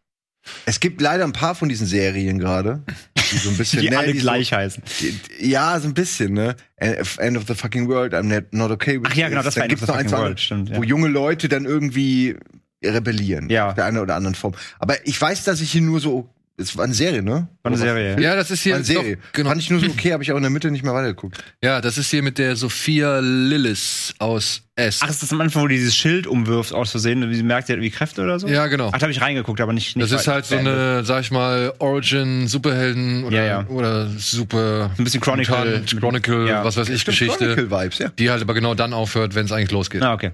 Und dann wurde keine weitere Staffel Nee, mehr habe ich nur die ersten zwei Folgen, glaube ich, geguckt. Habe ich nicht weiter verfolgt. Ja, und wo wir dann schon bei S sind, Jaden Martell aus Genau. S, der spielt jetzt hier eine der Hauptrollen. Sieht man ja schon hier. Und ein anderer junger Mann, nämlich der Noah Jupe aus Quiet Place, der wird Oh. eine weitere Rolle übernehmen. Ja, äh, Frage ist halt, ob sie dann im, ob die Geschichte halt genauso wird wie im Original. Zwei Brüder ziehen mit ihrer Mutter irgendwie in so ein kleines Küstenstädtchen, in der, in dem mehrere Menschen oder Teenager verschwunden sind und das Ganze ist zurückzuführen auf eine Gruppe von Motorradvampiren, angeführt von Ki- äh, Val Kilmer, von Kiefer. Kiefer, Kiefer. Sutherland. Ähm, ja, und bin mal gespannt, ob sie sich, also das weiß man bisher nicht, ob das die gleiche Geschichte sein wird, aber ja, ich frage mich, ob man das heutzutage auch noch wirklich ernsthaft rüberkriegt, ohne dass das, sage ich mal, zu sehr Ja. vielleicht dann im Twilight ähm, Ja, meine Frage, also was ich mich frage, ist halt, gehen sie wirklich, also versuchen sie es eher so Stranger, Stranger Things mäßig äh, auf dem Retro-Zug aufzufahren ja oder machen 80ern sie es modern wirklich? Ja. Das ist so meine Frage vor allem. Wie wollen sie es äh, abbilden? Soll es eine moderne Geschichte werden oder soll es wirklich eine, so eine Retro-Geschichte werden? Also ich würde tatsächlich eine moderne Geschichte bevorzugen. Also ich würde, also Retro kriegen sie hin. Da bin ich mir sicher, dass das Mhm. dann schön nostalgisch wird. Kriegst du die geile Musik dazu und Ja, so. aber nachher wirkt es dann irgendwie Aber doch dann- wieder wie jeder Summer of 84. Genau, und, so, dann hast ne? du es halt, dann, dann muss ich jetzt auch sagen, es ist schon ziemlich viel, was wir in der Hinsicht irgendwie schon bekommen haben. Macht ziemlich durch die Nummer. Deswegen ja. fände ich eigentlich ein modernes Setting, weißt du, wo es dann vielleicht um, um Jugendarmut heutzutage geht und verschwundene Teenager, die keiner zur Notiz nimmt, weil sie eh keinen interessieren oder so. Also, weißt du, also da könnte man, glaube ich, schon spannende, sag ich mal, Backgrounds einbauen und halt eben das Ganze vielleicht ein bisschen moderner aufziehen. Fände ich gut. Ja, fände ich, glaube ich, auch Solange der. Mann mit dem Saxophon wieder dabei ist. Der übrigens immer noch tourt, ne? Ja. Aber ich glaube auch, dass das, also der Coming-of-Age-Teil, der wird auf jeden Fall logischerweise drin sein. Das merkt man ja schon an der Besetzung. Ich glaube, der würde auch funktionieren. Aber mit Bikern oder so, ich glaube, das kannst du heute nicht mehr unbedingt machen. Ich weiß aber nicht, ob sie dann irgendwelche Straßengangs stattdessen nehmen. Aber ich kann sagen, was müssten sie stattdessen sein, damit das, sag ich mal, angepasst ist? Mofa-Gangs, nee. Nee, stimmt schon. Das ist ein bisschen. Na, aber wieso? Die könnten noch Biker. Na, nach wie vor. Es gibt doch keine Biker mehr. ja, okay, Nee, aber dann ja, sind sie halt eine Gang. Ja, dann sind sie halt eine Gang und haben. Motorräder. Umweltschutz. Oh, ja, Oh. Extinction Rebellion und so. Weil die müssen wirklich lange noch leben auf der Erde. Ich kann das, das kann ich mir. Stimmt. Die müssen Stimmt. die Erde schützen, weil Ja, die aber werden warum, uns dann warum sollten sie dann die Jugend ausrotten? Dann sollten sie doch eher die alten weißen Leute ausrotten. Wir können so machen. Die drehen das Sie bewahren die Jugend ja vor dem schlimmsten Genau. Schicksal. Indem sie essen oder also aussaugen oder. Indem sie um verwandeln. Ich bin ja eigentlich kein Vampir-Fan. Ich mag irgendwie so das Vampir-Motto nicht so. Aber ich lasse mich gerne noch mal vom, vom Gegenteil überzeugen. Ich kann mich erinnern, dass ich das Original damals eigentlich ganz okay fand, aber auch nicht. Äh, Ist es so gut? Ich muss es mal gucken wieder. Es ist wirklich 20 Jahre her oder so, seit ich das geguckt habe, weiß ich nicht. Es ist, 15? auch, es ist auch wieder ein einzigartiger Film, weil äh, was, was Shoemaker da gemacht hat, das, das, das hat damals keiner gemacht. Also, dass du halt wirklich dieses Rocker-Teenager-Ding, irgendwie ein bisschen Coming-of-Age, Scheidungsdrama, alles mit dabei. Alles und dann hast du dieses, Ich meine heute noch mal. ja, ja, ich, Also, ja, ich frag mich auch, wie es Dasselbe heute noch mal. Ich frage mich auch, ob es funktioniert, wie es funktionieren soll, ob das fun nur funktionieren kann, indem du es halt nochmal auf alt machst, also nochmal irgendwie versuchst, im 80er Jahre Geist zu verankern. Aber ich fänd's spannender, wenn es halt. Ich finde es auch so- spannender mit modernem Setting, ja. Gut. Ich hätte gern Blade in dem Film. Vielleicht. Da musste auf Mahershala Ali-Version warten. Ja. Die wird dann auch Jugendgerecht. Obwohl, das, das ist auch wieder so eine Sache, ne? Ab wie vielen Jahren wird der Film? Das Original ist ja immer noch bei uns ab 16, 16, ne? Hatte der brutale Szenen eigentlich? Eigentlich nicht so. Ich glaube, da war, war schon eher das, das, die Umgebung, das Umfeld mit dem Bikern, das hat schon für die Altersfreigabe gesorgt. Thematik eher. Das Verruchte. Ja. Maden, mein Leder. Junge. Du ziehst dir Maden rein. Ja. Ja. Gut. Wer zieht sich eine Rakete rein? Tom Cruise. Der wollte eigentlich den ersten Film im All drehen, zusammen mit äh, Elon Musk und mit Universal und noch, wer war das? Doug Lyman war der Regisseur. 200 Millionen Dollar haben sie schon so irgendwie angepeilt. Aber wie schon damals, als es darum ging, als es darum ging, äh, ins All vorzustoßen, der Russe war wieder schneller. Ja, tatsächlich gibt Die es haben es einfach gemacht, oder was? die haben es, ja, die- beziehungsweise sie sind jetzt wirklich kurz davor. Also sie, glaube ich, im, im Oktober wollen sie starten. Ähm, der Regisseur oder der Produzent, sagen wir es mal so, ist der Mann, hinter dem, äh, der auch hinter diesen ähm, Wächter der Nacht und Wächter des Tages Filmen Ah, steht. okay. Konstantin Ernst heißt er. Und der hat jetzt halt mit einem Regisseur, der diesen Salyut 7 gemacht hat, ein Science-Fiction-Film aus Russland, der auch auf Amazon Prime erhältlich ist, und auch Der Knecht, einer der erfolgreichsten russischen Filme aller Zeiten. Ähm, mit dem zusammen dringen die jetzt ins All vor und haben schon ihre beiden Darsteller in einem Crashkurs als Astronautin oder Astronauten ausgebildet. Unter anderem Julia Peresild. Das ist eine berühmte russische, also gehört mit zu den berühmtesten russischen Darstellerinnen momentan. Und die fliegt jetzt zur ISS und dreht dort irgendwie eine Art Rettung, Rettungsmission. Ganz schön geil irgendwie, oder? Also Ja, auch als Schauspielerin, ne? als Schauspieler halt eben die Möglichkeit zu kriegen, irgendwie. Und vor allem kannst du sagen, ich bin Schauspielerin und halbe Astronautin. Ja, ich mein, Ja. du musst es nicht mal Schauspielern, du bist dann wirklich Astronautin, weil Ja. du so viel gelernt hast. Genau, bevor du dich musst es ja machen, ja, das ist schon krass. Ja. Interessant.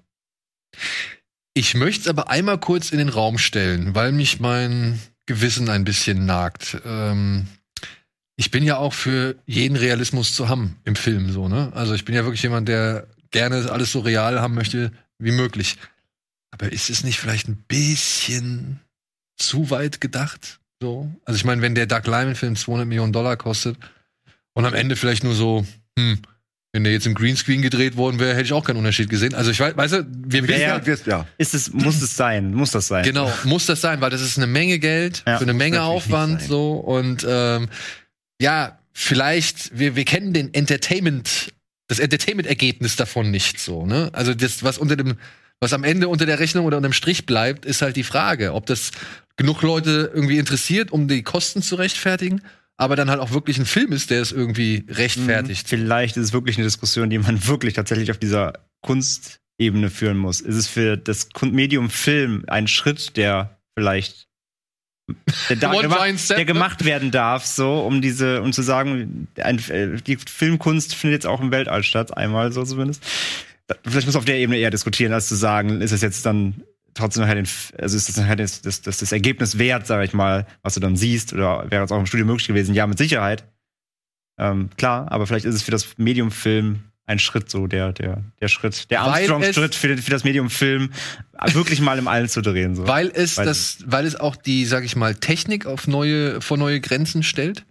Weil vielleicht kannst du ja nicht einfach im All, obwohl kannst du ja eigentlich. Also ich meine, Ja, du sparst dir zumindest diese ganzen Parabelflüge und alles, um, um sowas zu simulieren. Das, das wurde ja eine Zeit lang auch gemacht, spart man sich zumindest, aber ich nehme an, das ist schon ähnlich, Aber als wenn sind du jetzt- bei so einem äh, äh, Parabelflug drehst. betrachten wir es jetzt mal rein so von der äh, ökologischen äh, Seite. Hm. ne? Da ist es natürlich Quatsch. Sind viele Parabelflüge schädlicher als ein, Ein Start Flug ins, ins, ins All. ins Weltall? Ich denke nicht.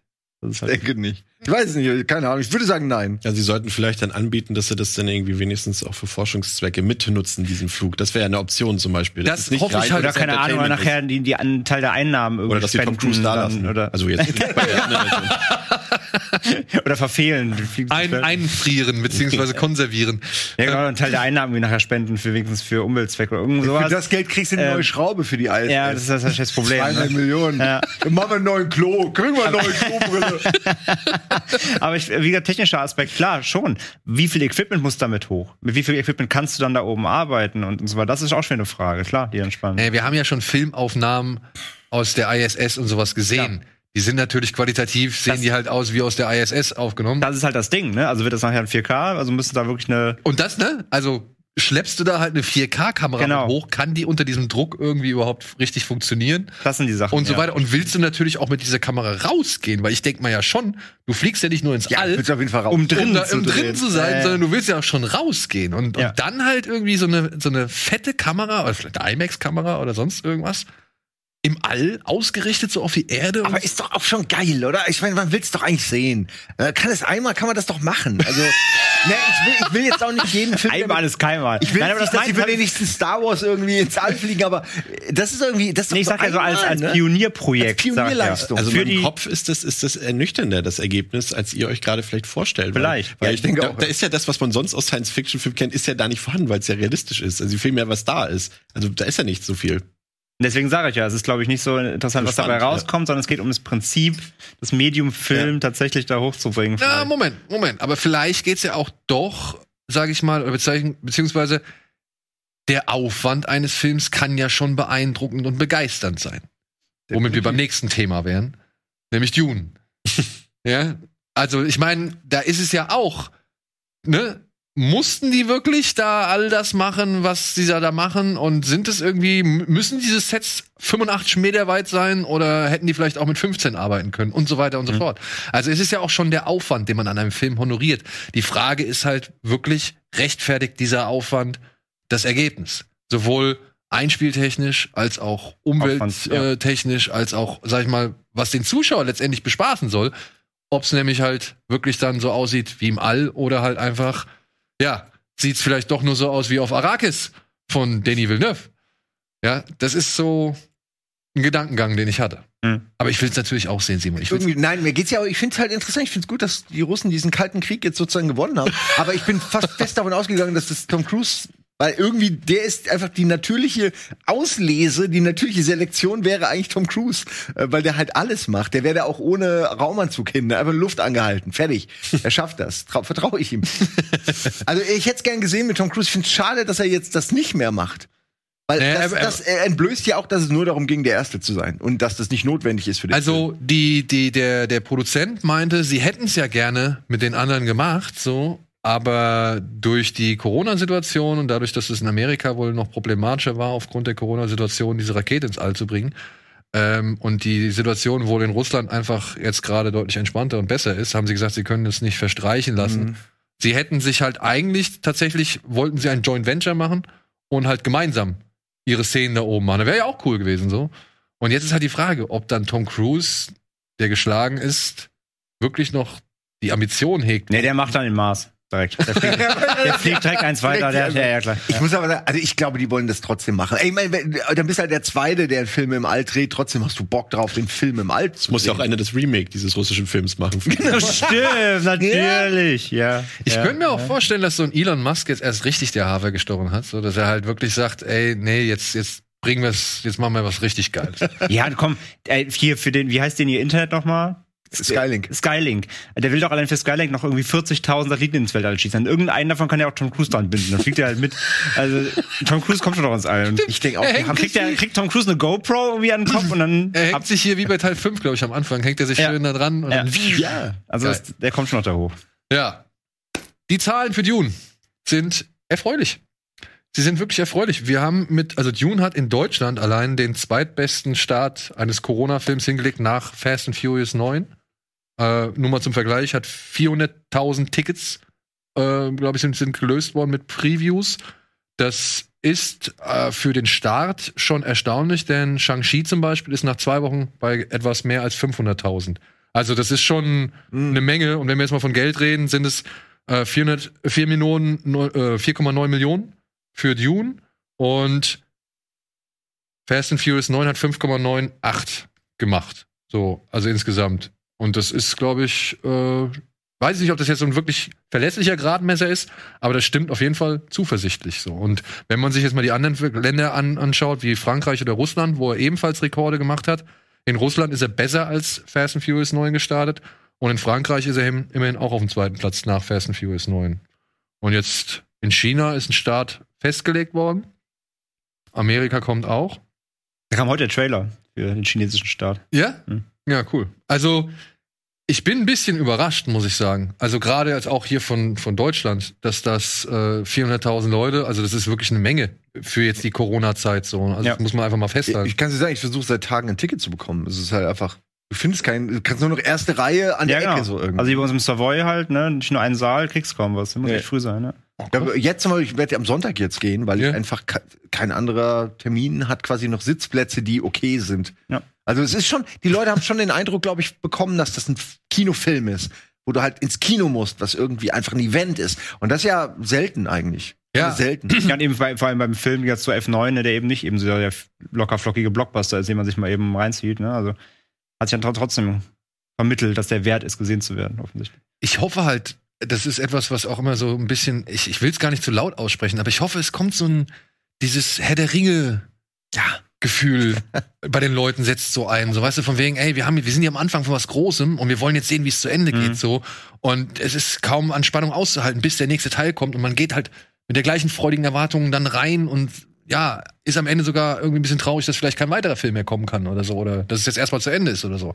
Also, ich hoffe, das ist so ein bisschen einfach, was, ich, ich kann es nur an mein, anhand meines Gefühls beschreiben. Ich fand das damals geil, in den zweiten Herr der Ringe zu gehen und zu wissen, es kommt mal ein dritter. klar, klar. Ey, das Ja. war, das war goldene Zeit, da war jedes Jahr, auch Matrix war so in diesem, da gab es einfach echte Blockbuster noch am Ende des Jahres, so auf die du dich richtig gefreut hast.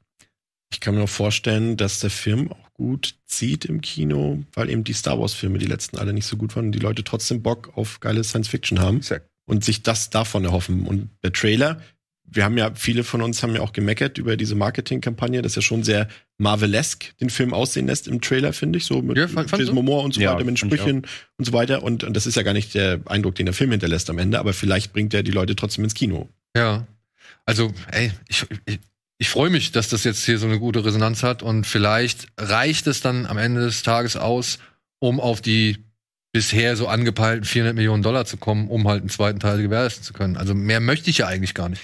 Das Ja. war aber, ich glaube, das war die Zeit, oder? Da kamen die neuen Episodeteile kamen, Herr der Ringe kam, später kam dann, wie gesagt, Matrix. Also es war, es gab Dann Harry Zeit, Potter noch jedes Harry Jahr, ne? Also es gab eine Zeit, wo wirklich Ja. so diese Dinger, wo du dich Ja. richtig drauf gefreut hast, irgendwie, die ich heute gar nicht mehr so. Ich freue mich jetzt nicht mehr wirklich auf einen Marvel-Film. Also so, ich gucke mir Nee, den das ist, an. eine, das ist was- ist eine andere Art von Gefühl, weil halt Ja. Bei, also bei der Ring, du wusstest ja schon, dass es irgendwie auch ein Ende findet. Und, du, und also das war ja eine, eine Gesamtgeschichte. Und hier hast du halt, es ist halt ein Universum, immer weiter ausgebaut wird, aber du hast nicht so das Gefühl, du gehst auf, du steuerst auf das Ende einer Reise zu, sondern es Ja. ist halt immer weiter, es wird immer ausgewendet, extended und so. Das ist eine andere Art von, glaube ich, trotzdem, von, Selbst von bei, Kinogefühl. den, selbst bei den Prequels, da wusstest du ja, wo es endet. Nämlich bei den Filmen, die du schon bereits kanntest. Aber selbst bei den Pre Prequels war ja schon dieses Gefühl da so, oh, am Ende von Teil 3 werden wir wissen, wie Anakin zu Vader geworden ist. So. Also dann wirst du das alles sehen können. So. Und ich meine, das war für mich Er auch Teil der nicht- Vorfreude. Er So. hatte nicht den High Ground. Das ist eigentlich Bottom Line, er hatte nicht den fucking High Ground. er hat nicht zugehört. Ja. Und er hat auch Sand gehasst. ja. Das, da habe ich aber schön letzt gesehen, dass das eigentlich total, ähm, dass es eine richtig schöne Metapher eigentlich ist, weil er das ja der, Präsid äh, der Präsidentin, der, der Prinzessin sagt, die wiederum ja ganz anders aufgewachsen ist. Für sie ist das ja irgendwie wie ein großer Strand sozusagen oder einfach exotisch und interessant. Nein, diese, diese Wüste und alles. Und, aber für ihn ist das quasi seine ganze Existenz immer mit Sand in Verbindung. Für ihn, er, er kann dem ja nicht entkommen. Das heißt, für ihn ist das halt eine Aussage, wo er einfach nur zeigt, ich bin ein ganz anderer äh, Stand als du. Ist das, was man darin lesen kann. Ich sage jetzt nicht, dass ich das so sehe. Ja, ich fand ja. die Diskussion darüber gut, weil sich immer über dieses Sand-Zitat lustig gemacht wird. Aber ich glaube, was George Lucas sagen wollte, war eben, dass er erkennt, dass er einfach eigentlich ihrer gar nicht würdig ist, was den Stand angeht. So habe ich das Er kommt aus dem Sand. Er kommt aus sie dem Sand. guckt auf den Sand herab. exakt, Ja. exakt. Für sie ist das so ein Exotikum, irgendwas, oh, Sand. Äh, und er Da kann er- ich im Liegestuhl drauf liegen. Und er, ich schlaf da drin. Und Er kommt in jede Ritze und egal wo du und immer, ne? Das fand ich irgendwie eine interessante Idee mit diesem Meme. Ja, du, Also nur fiel mir nur gerade ein. pass auf. Alles cool. Ich hab meinen Frieden mit diesem Film gemacht. ja, Ich noch nicht. ich noch nicht. Merkt man gar nicht. ich, ich, also ich reg mich darüber nicht mehr auf, weil zumal ich sie ja jetzt auch durch äh, meinen Sohn noch mal in einem ganz neuen Licht erlebe. Ja. Ja. Ich sehe ja halt, für wen sie halt erstmals Das ist mir war. aber nicht wert. Kinder zeugen nur, damit ich Star Wars noch mal, äh, noch mal positiv genießen kann. Nein, Simon, das hast du jetzt falsch verstanden. Das ist ein Bonus. Ein Bonus, ja. Das ist eine nette Begleiterscheinung, die man halt mit Kindern auch noch machen kann. Okay. Ja. Aber es ist nicht schön, dass man von Dune immer wieder auf Star Wars kommt. Ja, aber es ist doch schön, wenn Dune wirklich so etwas sein könnte, Wie? wie. Mhm. Ja, also nicht genau das Gleiche, nicht dasselbe, sondern wie. Also irgendwie im Geiste dessen eine weitere Geschichte in mehreren Teilen, von denen man weiß, wow, das wird irgendwie groß, das liefert gut ab. Und ich bin interessiert dran, wie es weitergeht, weil es so gut gemacht ist. Weil es mich in Welten entführt hat, die bisher noch nie so dargestellt worden sind. Zack. Zack. So. Das waren die News. Wir gehen kurz in die Werbung und melden uns gleich zurück mit den Kinostarts und Streamingstarts dieser Woche.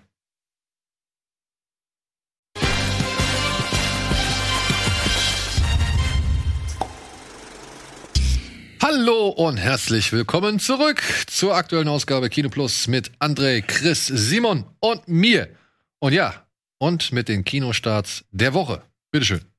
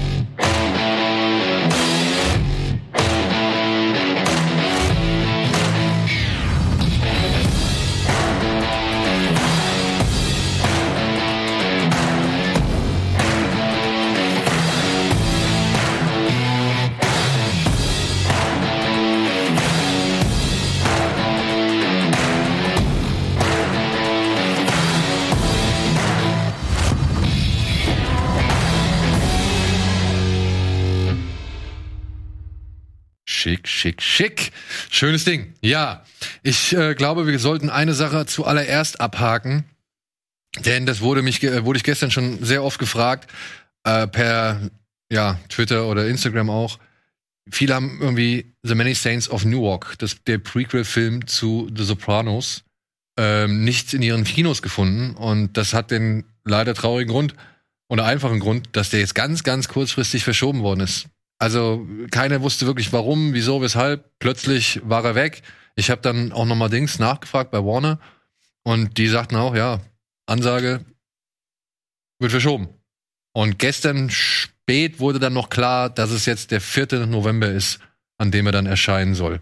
Was ich nicht ganz nachvollziehen kann, also ich muss sagen, bis auf wenige Kritiken, die ich so gelesen habe, kommt er eigentlich relativ gut weg. Klar gibt's Kritikpunkte, aber ich finde den, also ich hätte den jetzt gerne einfach gehabt, so. Ja, also ich möchte mir den auch auf jeden Fall so schnell es geht nochmal anschauen. Ähm, Also haben sie deswegen, den jetzt komplett international verschoben, auch nochmal komplett, ne? Weil USA war ja auf, auf Oktober vorher. HBO 1. Max, Oktober. 1. Oktober, immer noch, ne? Immer noch. Okay, also nur ich jetzt- Deutschland. Genau, nur jetzt in Deutschland ist er verschoben worden. Soweit ich weiß, ist der Start, der US-Start vom 1. Oktober immer noch ähm, vakant. Hm. Ja, ich würde jetzt noch nicht so genau drauf eingehen, äh, sondern erst dann, wenn er halt wirklich startet. Aber ähm, ja, sowohl ich als auch Chris, der großer Sopranos-Fan ist, sagt, hey, wer, als, wer Sopranos-Fan ist, kann ich diesen Film problemlos angucken, oder? Also Ja, auf jeden Fall. Es sind meine vier Kinofeiertage gewesen für dieses Jahr. Halloween Kills im Oktober, No Time to Die. Nächste Woche Dune vor zwei Wochen und jetzt diese Woche ähm, der Film. Und ja, ich glaube, wir können es da kurz halten, glaube ich. Also das ist jeder, der Fan der Serie ist, da bin ich mir sicher, wird glücklich sein mit dem Film. Ich war glücklich. Also ich habe Gänsehaut gehabt in vielen Stellen, in vielen Szenen. Ähm, wir haben sehen viele Charaktere, die wir aus der Serie kennen. Äh, sie, natürlich mit anderen Darstellern und Darstellerinnen, aber man erkennt sie alle wieder. Man erkennt auch ihre Eigenheiten wieder.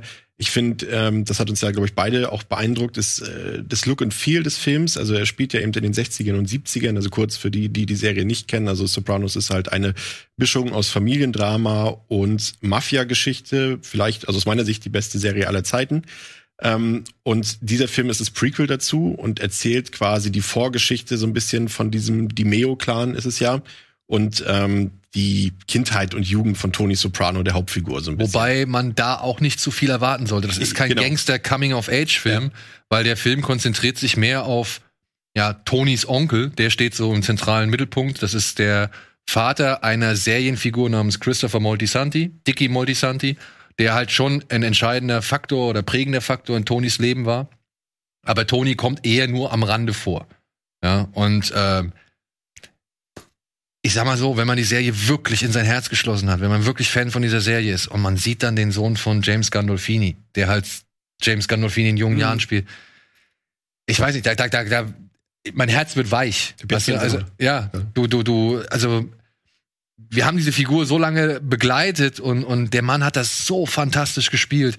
Und all diese Kleinigkeiten, diese Eigenheiten, dieses von unten nach oben unschuldig dreinblickende, aber gleichzeitig auch irgendwie, ja, in, in wenigen Bruchteilen irgendwie oder wenigen Sekundenbruchteilen wieder die Augen verengend und dann plötzlich echt fies sein können. So, das, das, das, das lässt sich alles in diesem jungen Mann schon wieder ablesen. Und das fand ich einfach faszinierend. So, es ist halt traurig, weil wir wissen, er ist nicht mehr unter uns so und aber trotzdem, ey, das also da war ich schon geflasht. Ist ja halt auch eine mutige Besetzungsentscheidung Ja. gewesen. Ich glaube, James wollte ja auch nie, dass sein Sohn Schauspieler wird und er hat jetzt dann ausgerechnet auch noch diese Rolle, die er jetzt spielt. Und ich finde, er macht es dafür wirklich fantastisch. Also das ist äh, allein dafür, also dass eben so ein Denkmal auch setzt damit, ist äh, wirklich komplett gelungen. Ja, also ja.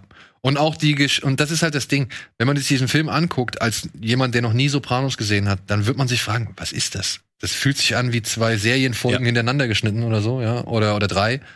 Und man man wundert sich, warum der Film so antiklimaktisch dann auch endet. Als Sopranos-Fan sitze ich da und mir ist die Kinnlade runtergefallen. Wirklich, weil ich gedacht habe, was? Echt? Wusste ich vorher nicht. Kannte vorher keiner. Und deswegen bin ich glücklich. Ja, also kann ich nicht anders sagen. Und vor allem, er ist halt, er ruht sich nicht darauf aus, dass er einfach nur so eine, er heißt ja, ich glaube, war nicht sogar der Titel, Soprano Story, ist, glaube ich, ja mittlerweile der Untertitel sogar von dem Ja? Film. Ja, ja. Oh Gott.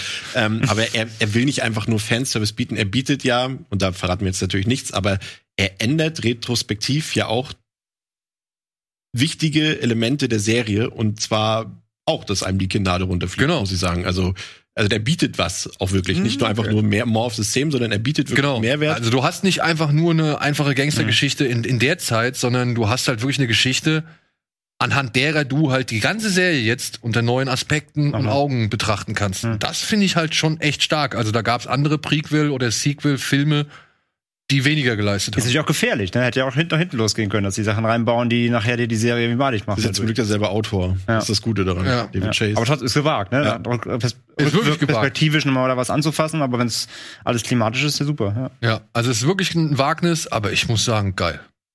Deswegen, schade, dass er jetzt diese Woche, also diese Woche noch nicht startet. Aber freut euch bitte auf den 4. November, wenn ihr Sopranos-Fans seid. Ja, hast du es jemals gesehen? Ja, ich habe, ähm, wir haben bei der Binge drüber geredet. Ich habe leider die letzte Staffel noch nicht gesehen. Bin dann irgendwie, hatte die DVDs, hab die dann aber verkauft, hatte dann nicht mehr die Staffeln. Hab's jetzt nie geguckt, aber äh, jetzt, ich mein, das ist, also mir hat's schon gut gefallen. Ich bin nicht so der Mega-Fan wie ihr alle. Ist ja gut. Aber vielleicht müsste ich wirklich noch mal neu gucken, um noch mal so reinzukommen. Und dann würde mich der Film sicher auch interessieren. Ja, vor allem musst du die sechste Staffel dann gucken, weil dann gibt's nämlich ein, eine, eine richtig wichtige Brücke, die du sonst nicht weißt. Ah, es gibt nur sechs Staffeln, ne? Es gibt nur sechs Staffeln. Ja. Ja, gucke ich dir einfach die sechste noch mal. Aber ich habe auch diesen Breaking Bad Film geguckt, dann fand ich auch nur so, ne? Das sind so die Art von Fanservice, den ich, ich mein, man nimmt das mit, aber ich brauch's nicht. Wenn Aber das ist das beste cool. Beispiel, ne? Also der Breaking Bad äh, Prequel-Film, äh, Sequel-Film so, ähm, ja, das war cool, das war nett anzuschauen, so, man, man freut sich irgendwie oder man gönnt es Jesse Man so. gönnt es ihm, ja. Ja, man gönnt es ihm, aber wirklich nachhallend war das nicht. Und wenn ich ja jetzt im Vergleich The Many Saints of Newark anschaue, dann muss ich sagen, oh, da ist aber Da ist mehr ge mehr geleistet worden. Okay, cool. Ja, ich glaube, wir können auch trotzdem, sollte man so eine dezente Warnung schon aussprechen. Ja, wer, wer die Serie halt nicht kennt, der wird die Magie des Films nicht auf, also nicht fassen und greifen Nee. können. Also es ist halt, äh, du hast es ja schon angedeutet, eben die Serie funktioniert halt anders als normale Mafia-Filme. Also es ist nicht Action die ganze Zeit, sondern es ist ein Alltagsgeschehen, was gezeigt wird. Und das finde ich transportiert der Film wiederum exzellent. Aber das ist halt für Nicht-Serienkenner, der lief halt auf, der lief halt in, in Sneaks. Ja. Also und daher kommen auch tatsächlich die paar wenigen schlechten Bewertungen teilweise, weil ja, das macht keinen Sinn. Wenn du die Serie nie gesehen hast Ja. und dann siehst du das und die Serie und der Film schafft es tatsächlich, sich so zu verhalten, wie eine normale Serienfolge sich verhalten würde. Also, dass sie auch mal vollkommen unspektakulär endet oder so. Also, oder, oder auf einer kleinen Note oder halt eben einfach nicht mit irgendeinem Drama oder mit einem Cliffhanger oder sonst irgendwas. Das war nie die Serie der Cliffhanger, so, sondern der Film verhält sich halt wirklich wie, wie so eine Serienfolge und dann, ja, bist du da als normaler Zuschauer, der das nie gesehen hat, glaube ich enttäuscht. Ja. Ja. Gut, so. Machen wir weiter mit. Wie? Haben wir jetzt schon wieder Werbung? Nein, oder? Weil da jetzt steht noch 31 Wahrscheinlich noch ein Sekunden. alter Timer. Alles klar. Gut, machen wir weiter mit einem Film. Ich glaube, den hab nur ich gesehen. Aber vielleicht habt ihr mal von dem Roman gehört oder der Novelle gehört, auf die dieser Film basiert. Nämlich die Schachnovelle startet heute im Kino. Ein Film von, ähm, oh, wie heißt der Regisseur? Der hat auch zuletzt, äh, ich war noch niemals in New York gedreht. Philipp Stölzel. Hm. Ähm, ja, ist es ein bisschen schwierig. Habt ihr mal von der Schachnovelle gehört oder gelesen oder sonst irgendwas? Ich habe nur mal die grobe Zusammenfassung gelesen, worum es Ja, Film geht. ich versuche es jetzt mal so. Die Schachnovelle erzählt von einem, also wird erzählt von einem Ich-Erzähler, einem Emigrant aus Österreich, der geht auf ein Schiff. Auf diesem Schiff befindet sich ein Schachgroßweltmeister, ein Wunderkind, ja, der eine ganz krasse Hintergrundgeschichte hat, wie der überhaupt zum Schach gekommen ist. Und ein an Bord befindet sich ebenfalls ein reicher Amerikaner, irgendwie Bauingenieur oder sonst irgendwas, der halt diesen Schachgroßmeister zum Schach herausfordert und was dieser Schachgroßmeister dann nutzt und sagt, oh ja, pass auf, ich trete gegen alle hier an. Und dann gibt's halt ein riesengroßes Turnier und er greift halt von jedem Spieler, den er besiegt hat, Kohle ab. So. Und nur bei dem Tiefbauingenieur, da gelingt es halt dem Tiefbauingenieur, dem, dem Großmeister so ein bisschen Einhalt zu gebieten, weil plötzlich ein Mann auftaucht namens Dr. B. Und Dr. B greift in dieses Schachspiel ein und, und, und beeindruckt den Schachgroßmeister. Und wir erfahren dann und von dem, von dem Ich-Erzähler die Lebensgeschichte von Dr. B. Und der Ich-Erzähler erzählt dann halt Dr. B, dass er hier gegen diesen Schachgroßmeister gespielt hat und überredet ihn dazu, nochmal eine Partie Schach zu spielen, obwohl Dr. B gesagt hat, er möchte eigentlich nicht mehr Schach spielen, weil er sonst in so eine Art Schachwahn verfällt. ja. Das kenne ich. Das ist jetzt, pass auf, das ist jetzt die grobe Geschichte des Buches. Und es ist natürlich jetzt heikel, was ich jetzt versuche hier zu erzählen, weil der Film nimmt ziemlich viel, was die Novelle oder der Roman im Diffusen lässt und unklar lässt und eher so eine Art Mysterium aufbaut. Vieles von dem nimmt der Film und macht es klar Und erzählt es aus. und erzählt es aus. Hm. Und das ist ein großer Kritikpunkt, der dem Film immer wieder vorgeworfen wird, was ich so gelesen habe. Ich muss sagen, dadurch, dass ich jetzt gelesen habe, wie diese Roman eigentlich funktioniert und, und was der erzählt und worum es da eigentlich geht und wie viele Ansätze man da drin haben kann, muss ich sagen, finde ich es eigentlich echt ganz gut gelungen, dass der Regisseur halt schon gewisse Ebenen, Ebenen miteinander verbindet und gewisse Figuren halt auch wirklich genau benennt. Es geht hier um einen Anwalt, einen Notar, Dr. Bartok, der halt während der Übernahme der Nazis von Österreich, also der, wie hieß das, der Anschluss, wie es so damals so hieß, wird er von den Nazis oder beziehungsweise von der Gestapo verhaftet und in ein Hotel gesperrt.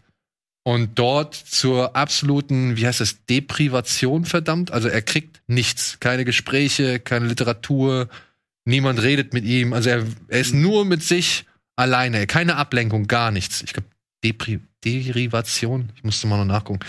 Ähm, und ja, das erzählt dieser Film halt. Und parallel dazu sehen wir aber halt, wie dieser Bartok auf einem Schiff ist und es dann zu dieser Schachpartie kommt. Mehr möchte ich jetzt nicht erzählen. Ich sag nur, ich fand das sehr interessant. Ich finde es eine mutige Herangehensweise. Ich finde es eine gelungen, also eine halbwegs gelungene Herangehensweise, obwohl ziemlich viel halt auch dann schon offensichtlicher wird, als es im Roman jemals wurde. Und ich muss sagen, er ist geil gespielt. Also er ist, er ist cool in Szene gesetzt, so, also schön kräftige, dunkle Bilder. Ihr habt es vielleicht im Trailer Mhm. eben gesehen. Und er wird aber auch wirklich von Oliver Samasucci, der da halt in dieser, wirklich in dieser Isolation, dem Wahnsinn oder der, der, der, also, ja doch, dem Wahnsinn anheimfällt, richtig, richtig kräftezerrend irgendwie verkörpert und aber auch sein, sein Verhörer, sag ich mal, Albrecht Schuch aus Systemsprenger Ah, ja, ja, oder ja. aus, ähm, wo war er noch so schön? Berlin-Alexanderplatz zum Beispiel, da hat er diesen Dealer gespielt.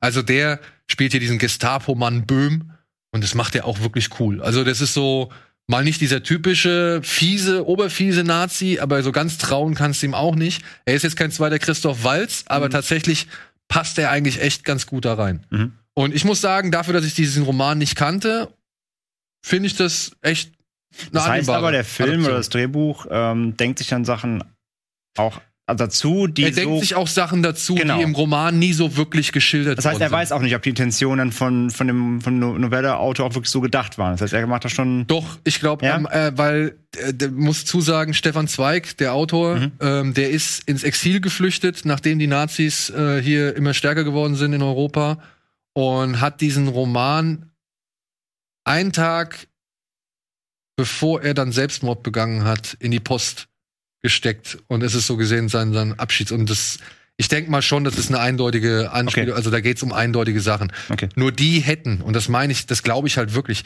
so wie der Roman das erzählt und so wie der Roman das versucht zu vermitteln, und der muss man, man muss ja dazu sagen, der hat es zu einer Zeit vermittelt, als es eigentlich irgendwie nicht ganz so geil war, gegen die Nazis was zu sagen. Äh, Gerade als äh, jüdischstämmiger Mensch.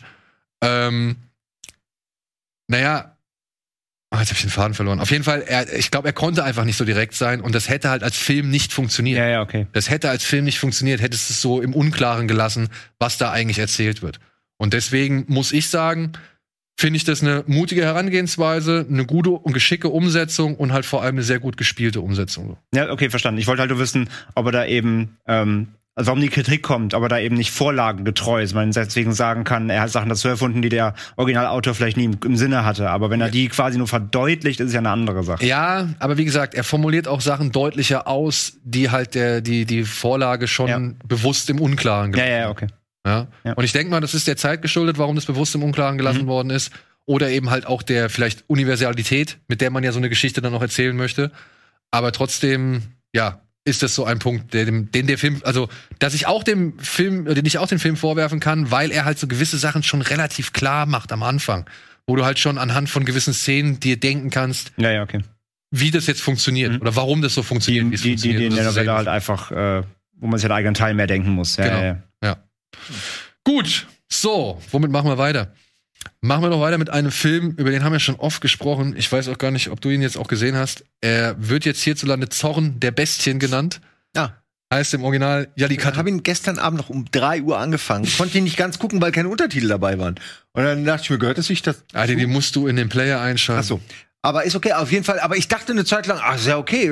Ich kann, scheinbar brauche ich keine Untertitel. Und dann habe ich gemerkt, es wird doch zu viel geredet. Aber der Anfang war schon so geil. Ja? Ja, mit diesem rhythmischen, diese furchtbar schnellen Schnitte von, von äh, urzeitlichen, also nicht Urzeit, aber so, so urtümlichen äh, Dingen, die gemacht werden. ne? Es wird durch den Wald gegangen oder es wird irgendwie ein Tier zubereitet, wird das Tier irgendwie verteilt und du kriegst so ganz schnell mit, was mit diesem Fleisch passiert, wie, wie, also wie das so das Bindeglied ist zwischen verschiedenen, äh, äh, nicht Kulturen, aber, aber Gruppierungen, fand ich total interessant. Ich habe allerdings, wie gesagt, ab 30 Minuten dann ausmachen müssen, weil ich gemerkt habe, ich verstehe es nicht. Ich gebe dir den nochmal auf Deutsch.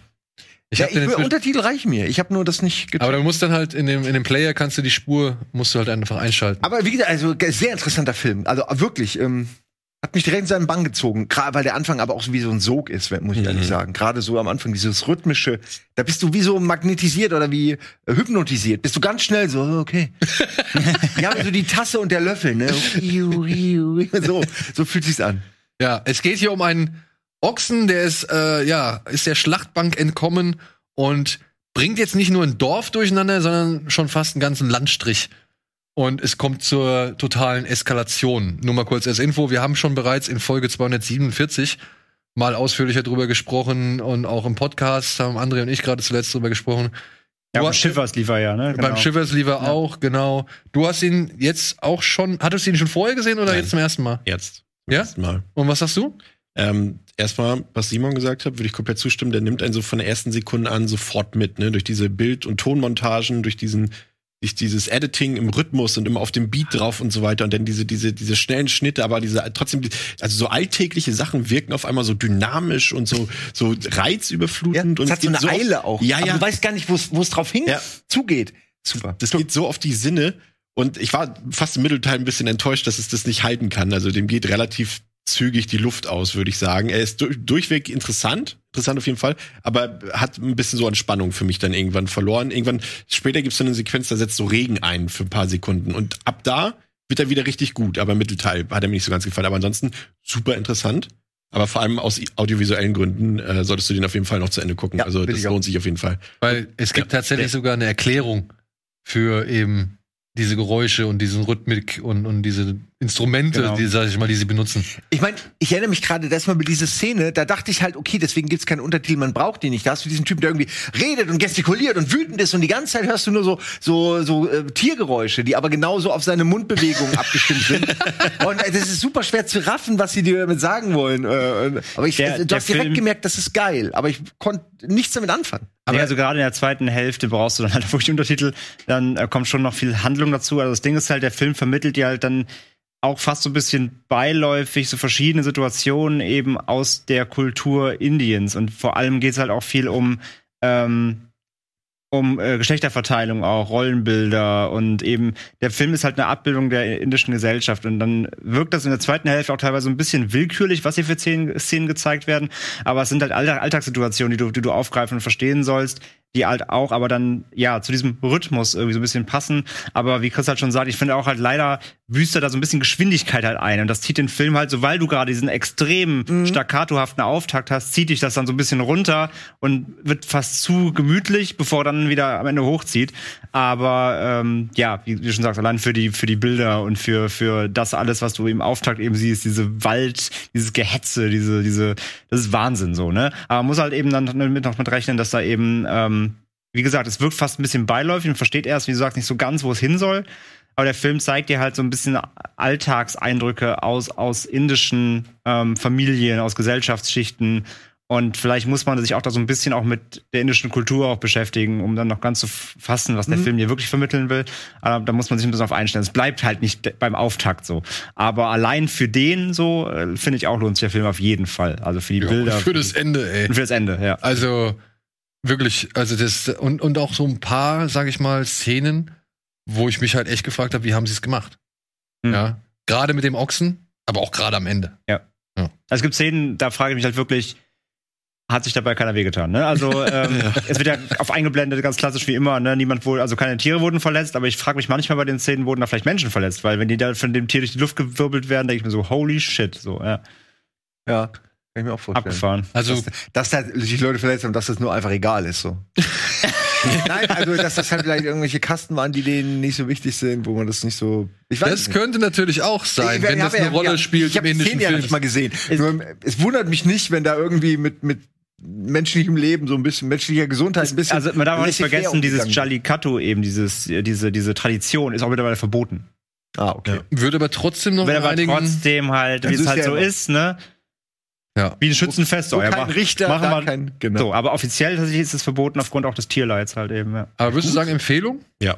Ja? Vor allem auch tatsächlich, André hat es ja schon gesagt, er hat halt erzählt halt auch was gesellschaftskritisches, geht ja viel auch um das Männlichkeitsbild in dem Mhm. Film und das vermittelt er auch durch die Bilder. Selbst wenn man da der Handlung, die ist ein bisschen schwierig manchmal erzählt mit dieser Dreiecksbeziehung und so weiter, das hätte man vielleicht auch ein bisschen so zur Seite schieben können. Aber allein wie sich diese ganzen Männer dort auf diesen Bullen stürzen und einer will schneller sein, kräftiger sein als der andere und wir erlegen den jetzt. Äh, warum machen wir das eigentlich? Stellt sich nachher gar keiner mehr die Frage. So, Ja, genau. Wir müssen das als Männer machen. Ja. Und das sagt viel aus äh, über Indien, über die Männer in Indien, aber auch über die Männer weltweit. Ich glaube, Männer weltweit können sich davon auch angesprochen Ja, fühlen. ja, also Fall. ich hab's auf jeden Fall getan. Aber auf jeden Fall gucken, würde ich sagen. Ja.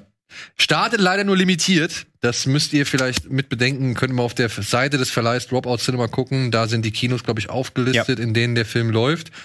Äh, falls ihr noch mehr mal ein paar andere Meinungen wissen wollt, wie gesagt, in Folge 247 haben wir darüber gesprochen. Und ebenfalls limitiert startet dann noch ein Film von Dropout Cinema diese Woche, der heißt Dogs Don't Wear Pants. Über den hatten wir auch schon mal im Festival Genre Gulasch vom 30.11.2019 haben wir darüber gesprochen. Den hast du dir auch angeguckt? Das war aus seiner Mischung die erste, den ich mir mit meiner Freundin zusammen angeguckt habe. Ja, das ist doch, das ist doch sogar gut. Ja, also es ist nicht unser Fetisch, sage ich mal.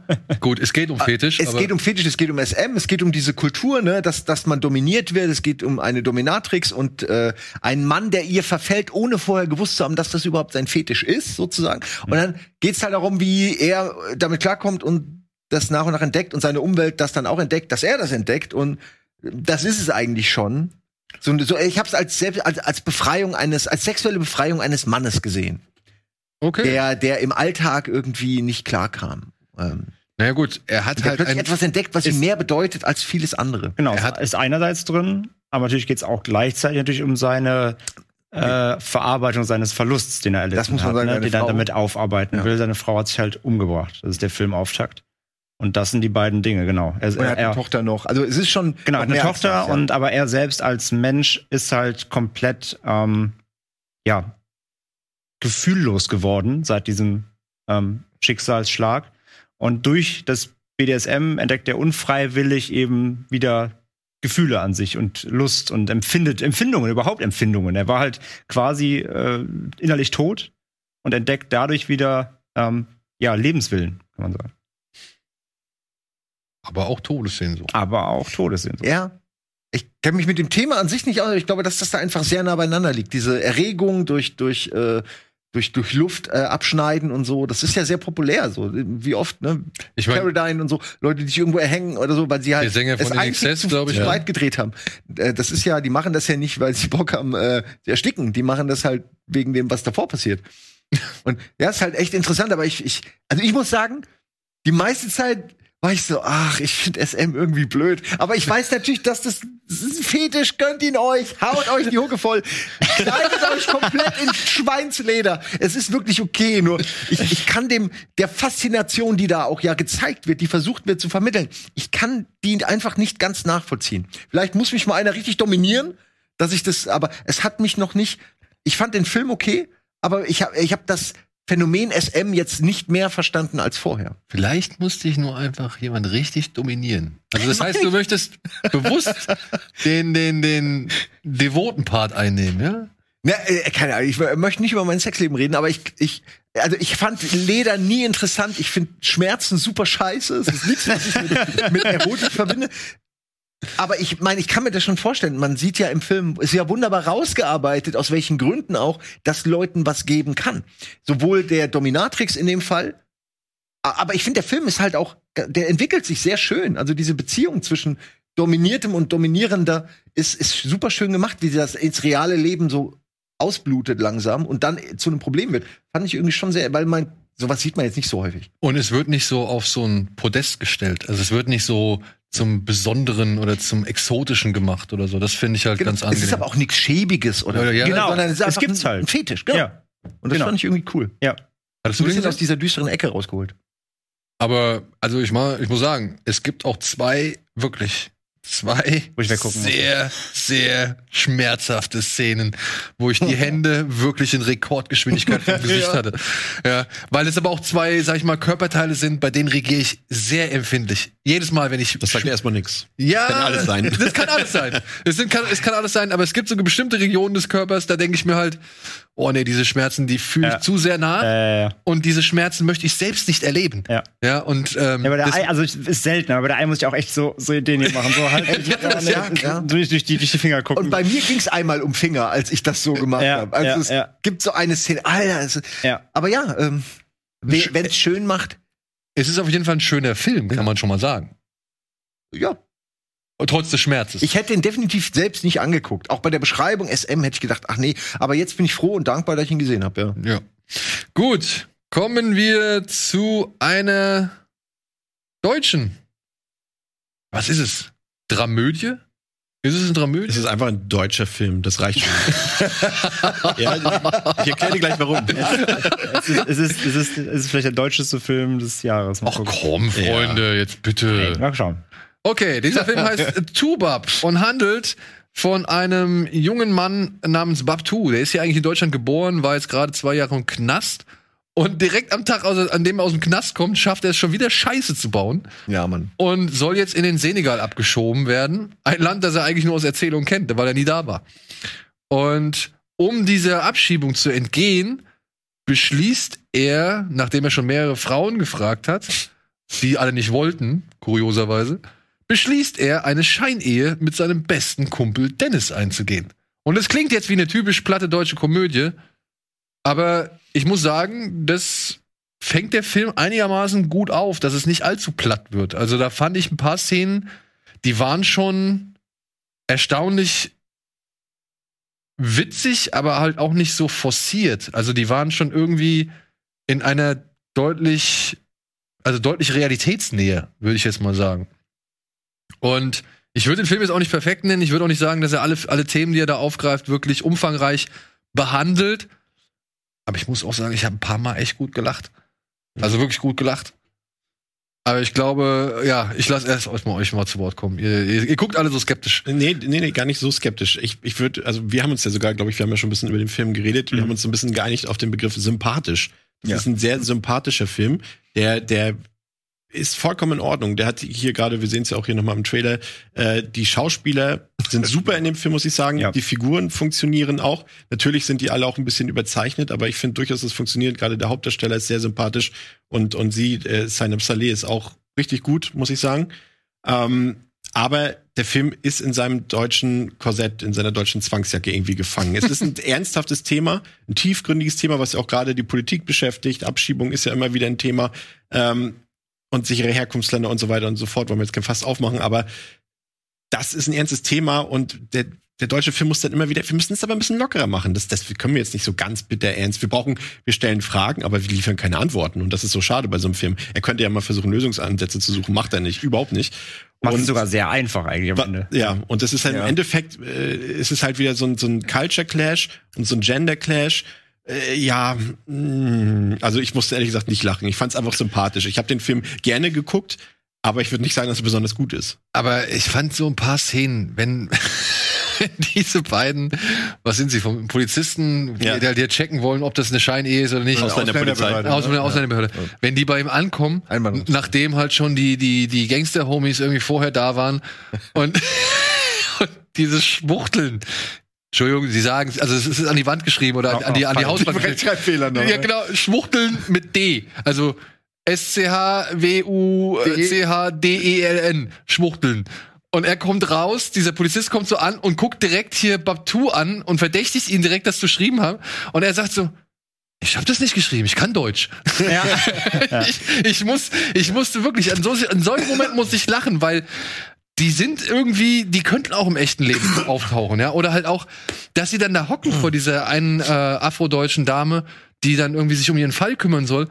Und er direkt sagt, ja, leg doch Widerruf, Widerruf ein, so, ja. also, Ja, also, diese gewisse Arroganz. ja, das, das fand ich erfrischend irgendwie, wie, wie da teilweise manche Szenen ausgespielt worden sind. Ich gebe dir recht, der macht sich natürlich gerade zum Ende hin ein bisschen einfach, aber ich finde, er bietet auch nicht die einfachste, beziehungsweise die romantischste Lösung an. Sagen wir es mal so. Also er romantisiert jetzt nicht allzu sehr, wie es vielleicht andere Filme mit solchen Themen irgendwie schon gemacht hätten, um was Wichtiges, um auf was Wichtiges hinzuweisen oder so. ich finde gut, dass der Film am Ende äh, vom, im letzten Akt sozusagen auch noch mal die Konsequenzen von dem von dem Leben, das er bisher geführt hat, zeigt.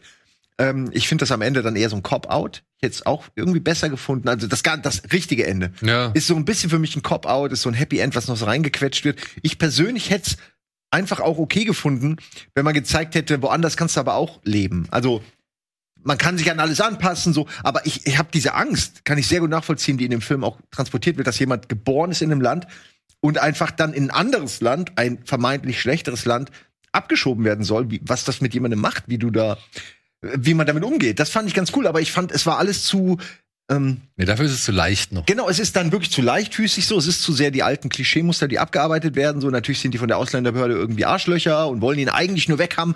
Aber was ich gut finde, dass sie den Mut gehabt haben, ihn, den Hauptcharakter, auch zu zeigen als also einen ziemlichen Unsympathen manchmal. Also, das, du hast jetzt sympathisch gesagt, der Film ist sympathisch, aber der Hauptcharakter ist ja eigentlich, mein, er ist offensichtlich ein Krimineller im- Alleine, er kommt aus dem Knast das erste, was sie machen, ist eine Kreuzung blockieren, da dann feiern und dann sich mit der Polizei anlegen und du denkst, okay, du hast es eigentlich auch nicht verdient, in Freiheit zu sein. Weil Nee, nee, das, allererste ist, sie schießt erstmal eine Silvesterrakete auf, äh, aufs, aufs, Da fängt's ja aufs Gefängnistor. Da fängt schon an, dass ich dachte, okay, der, der Film geht jetzt weiter mit, er ist wieder im Knast, aber das war ja auch nicht er, ne? Aber Ja, er aber, da, aber da wird schon, da wird schon, genau, wird schon klar, in welchem Umfeld er sich natürlich bewegt, ne? Und Finde ich gut, dass der Film da nicht ganz klar sagt, das einen sind die äh, Missverstandenen, die einfach nur gehatet werden aufgrund ihrer Hautfarbe oder so. So ist es ja nicht. Es sind soziale Probleme, Brennpunkte und alles. Und, Frankfurt. und das zeigt einfach ganz gut, äh, was die Probleme sind, so glaube ich. Ich Das find- ist, du kommst da nicht so einfach raus. Ich finde, äh, du hast eben Angst gesagt, äh, diese Darstellung. Und ich finde, die ist daneben gegangen im Film. Also ich selber bin aus beruflichem Kontext äh, mehrfach Zeuge gewesen, wie Leute direkt, also ich habe früher in einem Einwohnermeldeamt in Berlin-Neukölln gearbeitet. Und ähm, da werden Leute aus dem Wartezimmer rausgezogen und von der Polizei und sagen, wir fahren jetzt zum Flughafen und dann ist Tschüss. Schön Wirklich? gesagt. Und wenn du dann einmal So in wie im die- Film? Also, ja, da- da- wenn du dann einmal in die Augen der Leute guckst und diese Angst siehst, das vergisst du nicht, nicht mehr. Und das macht der Film nicht. Der Film macht ziemlich beste Freunde. Fand ich. In einer leicht Light-Version. Ja, es ist schon leicht. Also es ist kein allzu ernster Film. Ich muss aber sagen, ich fand es eigentlich ganz okay, weil wir kennen auch schon diese ganz bierernsten Themen. Ja, ich habe auch in letzter Zeit ziemlich viel bierernste Immigrationsdramen und so auch schon geguckt und die waren auch bei, bei weitem besser. Äh, der Film, der greift halt, wie gesagt, ich, ich fand eigentlich den spannendsten Aspekt, den haben sie gar nicht ausgearbeitet, meiner Ansicht nach. Diese ganze Homophobie, die halt hier schon mal Ja. zum Tragen kommt und wie es halt ist, wenn zum Beispiel diese knallharten Ghetto-Boys irgendwie feststellen müssen, fuck, ich stehe ja auf Männer, was mache ich denn jetzt? So, ja, ich kann ja mit denen, ich kann ja gar nicht mehr unter die, den Leuten unter die Augen treten, die machen mich ja rund. So, das, dieses Spannungsfeld hätte ich gern mehr Mhm. Das ausgespielt macht er nur gesehen. ganz Aber das macht er nur so ganz Beziehungsweise er nutzt ja auch eher dann die als Aggressor nur einfach. Ja. Genau. Ja, stimmt. Äh, und dafür ist es auch, glaube ich, dann kein Edition Salzgeber-Film oder so. Nee, nee, nee, gar nicht. Also, ja, ey, ich kann mich eigentlich den meisten nur anschließen. Also, ich bin auch am meisten eher, also, ja, ihr seid ja auch relativ meinungsgleich. Also, ich fand den, ich habe mich jetzt, ich fand ihn, ich fand ihn nicht doof zu gucken. Ich hatte irgendwie eine solide Zeit damit. Aber er war mir auch, wie gesagt, zu einfach, der Ausstieg und so weiter, er macht es wirklich leicht. Ähm, ich fand auch, als auch, die, auch die, diese Behörde oder die Vertreter dieser Behörde, ähm, ich habe schon verstanden, die sollten so ein bisschen karik, also die hatten, die hatten ja auch, wie sie gesprochen haben oder was sie für Beispiele herangezogen haben. Es sollte so einen leicht karikaturistischen Ant Antouch haben, aber gleichzeitig sollten sie trotzdem halt die irgendwie die Antagonisten auch irgendwie dann trotzdem ja sein. Also ich fand die Verteilung der Rollen und wie die, wie die, wie die Charaktere eingesetzt wurden, fand ich nicht durchgehend rund. Es hat teilweise sogar fast so mal gewechselt. In einem Moment sind sie irgendwie so halb lustig, auch wenn er am Anfang da sitzt und kriegt quasi gesagt, weil er sitzt ja dann so, na wollen wir mich in den Quast stecken? Dann sagen sie so, Nee, eigentlich nicht, liebe Kollegen. Nee, nee, machen wir nicht, machen wir nicht. Also, ja, cool. Nee, wir schieben direkt ab. also, es ist halt, ich finde die Tonalität, also, ey, die, die switcht teilweise in Sätzen innerhalb von einem Satz rüber von ernst zu fast parodistisch. Fa fand ich, fand ich nicht rund, leider. Und, ähm, und insgesamt auch wieder das Look and Feel des Films. Das ist so deutsch. Es ist so deutsch. Es könnte, es ein. ZDF-Fernsehfilm sein, so, ey. Das Geht doch, dafür sieht aber, Nee. dann, dann man, es ist ja auch ein ZDF-Fernsehfilm, wenn ich es richtig gesehen habe. Das ist auch ein kleines Fernsehspiel. ist ein Fernsehspiel, ja. Ja. Ja, dann pack ich ins Kino. Ich dachte, seid immer Kino Plus. ähm, Ja, er kommt immer im Kino. Er kommt Also, immer. Und ich, ich- finde, die kleinen Fernsehspielfilme sehen schon besser aus als. Ich, ich habe letztens diesen einen Film gesehen mit Iris Berben, wo sie die ganze Zeit auf der Bank hockt. Was war das? die Bank. Nee, Keine Ahnung. was war das denn? Altes Land oder irgendwie sowas. Das ist für mich Fernsehen. Ja, nein, nein, der sieht okay aus. Aber es ist, es ist trotzdem, ey, wirklich als Vergleich. Wir haben letztens hier über ein nasser Hund gesprochen. Ja. Tausendmal er, bess- der tausendmal bessere Film. oh, ja, okay. Film wirklich. Also der war auch nicht komplett rund, aber dann gucke ich lieber noch 20 Mal den, als noch einmal, sorry, als einmal Tour, wirklich. Ja, gut. Äh, da da also sag grad- ich halt einfach, ich freue mich, dass beide Filme existieren. Okay, von, von mir aus. Aber jetzt im Vergleich so zwei, zwei deutsche Filme, die irgendwie eine Milieustudie machen.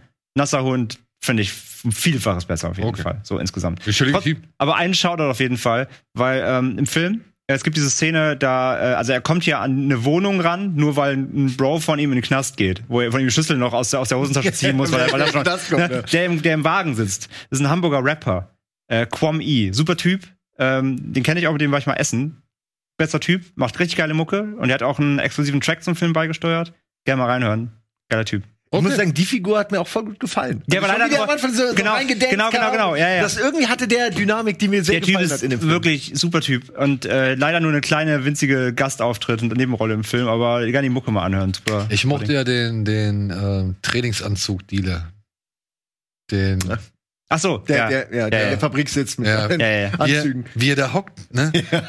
Und, hier, und, und so mit der Ja, Hand ja, rufen. ja. Es ist echt so gut. Es ist Wobei- super, super authentisch. Es gab nur ein, es gab wirklich, es gab bei mir auch, ich habe leider auch nicht viel gelacht bei dem Film, muss ich leider sagen. Der Film hat mal geschmunzelt, ja, aber nicht gelacht. Ich hab bei einer Szene gelacht, obwohl sie eigentlich gar nicht so lustig ist. Und zwar, wo sie dann in diese Lagerhalle dann reingehen. Da sitzt so ein Typ ganz alleine an so einem Tisch und raucht Shisha. Ja, genau. Und der ruft so, Doppelapfel? Nee, Pfirsich, okay. Ich, ich hab gelacht, ich weiß gar nicht warum. Es war so, weil es so beiläufig war. Das war so eine Art Ace Ventura-Humor, der so ich- nebenbei da musste ich passiert. aber auch lachen bei der da musste ich lachen, das war irgendwie Aber so das sind genau diese skurril. kleinen beiläufigen Ja, Momente. das- die Szene fand ich lustig. Ich war das nicht, ich kann Deutsch. Ja. So, ja, also das, ich, ich Und natürlich sowas, aber das war mir schon wieder zu offensichtlich, wenn sie dann, ne, er richtet seine Wohnung eben ein, damit er als Homosexueller äh, quasi wirkt und stellt dann erstmal irgendwelche fetten Leuchtdildos auf seinen Tisch. Ne? Und dann, Ja, kommt, und dann ey. kommt da sein Kumpel ey, ernsthaft so. Okay, da, das war auch ganz lustig. Da war, ja. doch, ich habe einmal gelacht.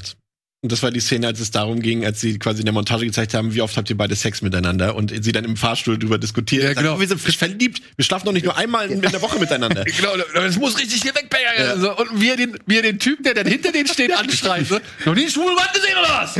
Das fand ich super. Da, da muss ich auch lachen. rausstürmt.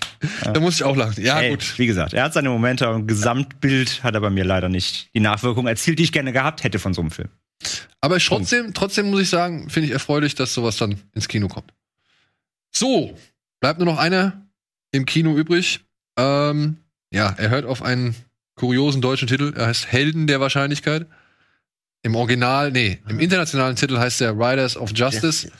Und das, ja, den dänischen Titel möchte ich jetzt nicht aussprechen. den kriege ich nämlich nicht hin. Ja, worum geht's? Es geht hier um. Oh Gott. Ein, ja. Es geht um einen Unfall. Ein Zug ist verunglückt. In diesem Zugunglück saß ein, ja, ein Mathematiker, Mathematiker. ja, namens Otto, glaube ich. Ist es Otto? Ja. Und der hat kurz bevor dieses, der Zug verunglückt ist, noch einer Frau, die mit ihrer Tochter in den Zug gestiegen ist, den Platz angeboten, woraufhin die Frau dann gestorben ist. Diese Frau ähm, war verheiratet mit einem ehemaligen Irak-Kriegsveteran, gespielt von Mess Mickelson. Und jetzt fängt der Mathematiker an, zusammen mit seinem besten Kumpel, der schon ewig viele Therapiesitzungen hatte, ja, ein paar Zahlen durch den Kopf zu, durcheinander zu würfeln und er kommt auf eine, auf eine Zahl, wo er sagt, ey, das ist einfach zu abnorm, das ist zu weit von der, also das ist zu unwahrscheinlich, um nicht irgendwie wahrscheinlich zu sein. Und wittert hinter diesem Zugunglück ein Attentat und überzeugt jetzt den ehemaligen, den Irakkriegsveteranen, Markus heißt er, überzeugt er davon, dass es ein Komplott war und dass, wenn Markus sich denn rächen möchte an den Hintermännern dieses Komplotts, dass er dann ihm dabei behilflich ist und ihm mit Informationen versorgt. Was halt noch dazu führt, dass noch ein weiterer Nerd hinzugeholt wird, ein Mann namens Emmentaler. Emmental. Und ja, plötzlich haben wir diese Gruppe an Männern, die alle in ihrem eigenen kleinen Kosmos stecken, in all ihren kleinen Zwängen und Neurosen und irgendwie nicht aus sich rauskommen und irgendwie auch keine Aufgaben mehr selbst für sich sehen. Und Markus hat noch nebenbei das Pech, dass seine Tochter ja noch da ist, die ja irgendwie auch noch den Tod der Mutter verkraften muss. Und daraus strickt Thomas Anders Jensen, der Regisseur von Dänisch Delika Dänische Delikatessen und Adams Äpfel, wieder einen Film, der dich immer genau dann zum Lachen bringt, wenn es eigentlich am wenigsten machen solltest. Ey, das ist aber, man erkennt die, die Schrift, die Ja, ja. Handarbeit. Also Ja, jetzt, ja. ich wusste nicht, dass das die beiden Filme sind, die vom Regisseur kommen, aber jetzt passt es perfekt rein, ja. Ja. Ich weiß nicht, wie habt ihr es gesehen? Ich äh, muss sagen, ich mag diesen Film sehr. Wir haben ja auch schon im Podcast drüber gesprochen. Chris, Ja. was sagst du? Ich habe ihn heute Morgen geguckt und äh, muss sagen, er hätte kaum besseren Start in den Tag geben können. Also Jensen hat's drauf. Muss Ja. ich sagen, es ist nicht immer immer meine Art Film, die ich vielleicht gerne gucke oder häufig gucke, aber es funktioniert dann immer. Also du hast auch eben schon seine Vorgängerfilme gezeigt, die er äh, genannt, die ja auch super sind. Und ich finde, der hat so was Herzhaftes, dieser Film. Ne? Der hat genau das, was du sagst. Der hat so eine, so eine tonale Kurve, aber die funktioniert. Du hast Momente, wo du echt gerührt bist, die dir wirklich nahe gehen, die ans Herz gehen. Und dann hast du wieder Szenen, da lässt du dich schlapp bei. Und der schafft das so, dass du dann nie denkst, ich darf jetzt, was du genau zu ihm gesagt hast, ich darf jetzt eigentlich nicht lachen, aber das funktioniert. Der hat so viel Herz, der Film. Auch weil er wieder seine Stammschauspieler dabei hat mit dem Nikolai Kaas, heißt der Klaas? Nikolai Klaas? Cars. Kaas, ist, glaub genau. ich, ja. und, und mit, mit Mikkelsen und so weiter. Und das funktioniert. Also hat mir richtig gut gefallen. Ja. So. Ich du? fand ihn auch gut. Also, also er hat mir echt schön und äh, also er hat mir irgendwie hat mir was gegeben. Ich könnte jetzt nicht genau sagen was, aber ich fand ihn echt toll. Auch Mads Mikkelsen, eigentlich alle haben super gespielt. Ich habe die direkt als Figuren wahrgenommen und nicht als Schauspieler, die irgendwie eine, eine Rolle spielen. Das fand ich irgendwie sehr, sehr cool. Und Ähm, ich will jetzt nicht zu viel auch, ich will nicht spoilern oder so, aber die ganze so ab der ersten Hälfte nimmt er ja hier und da auch noch mal andere Richtungen, als man das erwartet Mhm. hätte. Und das fand ich irgendwie richtig cool, weil das irgendwie meistens wird sowas dann irgendwie einfach also das, was am Anfang passiert ist, kommt selten hinten noch mal zurück und, und holt jemanden ein oder so. Bei den guten Filmen eben schon. Und in dem Sinne fand ich das richtig äh, gut gelöst und gibt, lässt einen so richtig ambivalent zurück. Also so, man weiß jetzt gar nicht, was habe ich jetzt eigentlich? Habe ich jetzt gerade Kriminellen bei Gesetzesübertretungen und Morden zugeguckt oder oder war das war das Gerechtigkeit? Es ist, Ja, ja, genau, es ist genau. super schwer am Ende Ja. zu sagen, aber es ist passiert so. Ne? Du, du kannst definitiv sagen, dass es passiert ist, aber du denkst schon noch drüber nach. Ähm, und es ist natürlich auch die, gerade diese Wahrscheinlichkeit so, die er gibt den Platz an die an die Frau und dann passiert diese, dieser Unfall. Äh, das ist alles. Ich kann auch verstehen, wie man mit dieser Schuld, mit dieser Schuld des Überlebenden nicht ähm, also nicht klarkommen kann. Gerade wenn man Mathematiker ist oder so und dann rechnet man das aus und wird fanatisch. Das kann ich mir alles total gut irgendwie vorstellen, obwohl ich von Mathe keine Ahnung habe. Also Ja. das war gut gespielt und gute Charaktere, auch gut, ähm, wie heißt das, charakterisiert die Figuren. Ja, das ist so, also in dem Film geht's halt vor allem darum, das bringt die Tochter einmal so schön auf den, auf den Punkt. Ähm, du weißt, niemand ist wirklich schuld an irgendwo, also daran. Aber es fühlt sich einfach viel besser an, wenn du halt einen Schuldigen benennen kannst oder wenn du deinen, deinen Hass oder deinen Zorn auf einen Schuldigen äh, transportier, äh, transportieren kannst. Und um dieses Dilemma dreht sich eigentlich dieser Film und wie halt diese Männer, die äh, ja schon längst nicht mehr irgendwie ihre Aufgabe im, im Leben haben oder beziehungsweise ihre Aufgabe verloren haben, äh, wie die halt versuchen mit dieser Situation oder mit all dem irgendwie umzugehen. Fand ich, fand ich auch Ja, ma- äh, schwieriger Film, aber ich fand trotzdem geil, wie, wie alle eigentlich bisher von dem Jensen. Men in Chicken fand ich auch super. Er versucht irgendwie Bedeutung zu- in etwas zu finden, was halt eine Tragödie ist, was halt richtig schlimm ist Ja. irgendwie. Was einfach nur passiert, weil es passiert. Weil die Oder richtigen beziehungsweise, Sachen Äh, zusammenführen. Es wirkt so, als wäre es passiert, weil es passiert so, aber ja, und sie versuchen darin eine Bedeutung zu finden. Das ist schon irgendwie. Ja, und auch wie dieses Calling. Kernthema, dieses Wahrscheinlichkeit, dieses Algorithmus, dieses äh, gibt's Wahrscheinlichkeit oder ist es halt äh, gibt's, gibt's, oder ist es Schicksal, ne? also wie das auch sich durchzieht, den ganzen Film, diese Frage immer wieder aufgeworfen wird, so, ne, kann man alles berechnen? Oder muss man manche Dinge einfach nur mal hinnehmen, so, ne, das, das ist schon, das ist schon echt gut gemacht, wie er das wirklich komplett bis zum Ende durch komplett zieht. Ja. Und ich kann auch total gut verstehen, dass ein Mathematiker das quasi nicht hinnehmen kann. Ja, dass ja, er gar genau. nicht das Ja, ja. als auszurechnen, so, weil, weil du. wie der sich das da ist dein Werkzeug. reinbohrt. Genau. Ja, ja. So, Ja. für jemanden, der einen Hammer hat, ist jedes Problem Nagel, so, für den ist alles eine mathematische Gleichung, die Genau, nur gelöst sein werden. ganzes Leben. Aber das, das war mir fast ein bisschen zu wenig, das mit der Wahrscheinlichkeitsrechnung. Das kam mir dann irgendwie zu kurz, dieser wissenschaftliche Ansatz. Naja, es bleibt, es bleibt halt so im, im, im Kleinen, immer im Ja. Hinterkopf halt. Also das, das, zieht- das zieht sich ja durch die Charaktere quasi, transportieren das ja weiterhin durch, weil diese Frage immer wieder aufkommt eben. Und es gibt immer wieder quasi die, die kleine Stimme auf der Schulter, die sagt, Leute, lasst mal gut sein. Aber nein, es geht nicht, weil sie müssen sich immer weiter reingraben. So, das ist halt mal nicht. Ne? Aber selten einen Film über Trauerbewältigung gesehen, der so unterhaltsam war. Das ist halt das Ding. und ne? so Ja. viel Stimmt. ja, Lacher hervorgebracht. Und es so zusammenschweißt, wie du gesagt hast, es funktioniert und nicht irgendwie atonal irgendwann wirkt. Ja. Und es kommt halt auch, oder es hilft auch enorm dabei, dass die sich halt alle schon, sag ich mal, schauspielerisch so gut kennen. Ne? Also die haben ja schon so viele Sachen miteinander gemacht. Ich finde, das merkt man. Und ich das finde, merkt, wirkst du, das wie die zusammen spielen, agieren.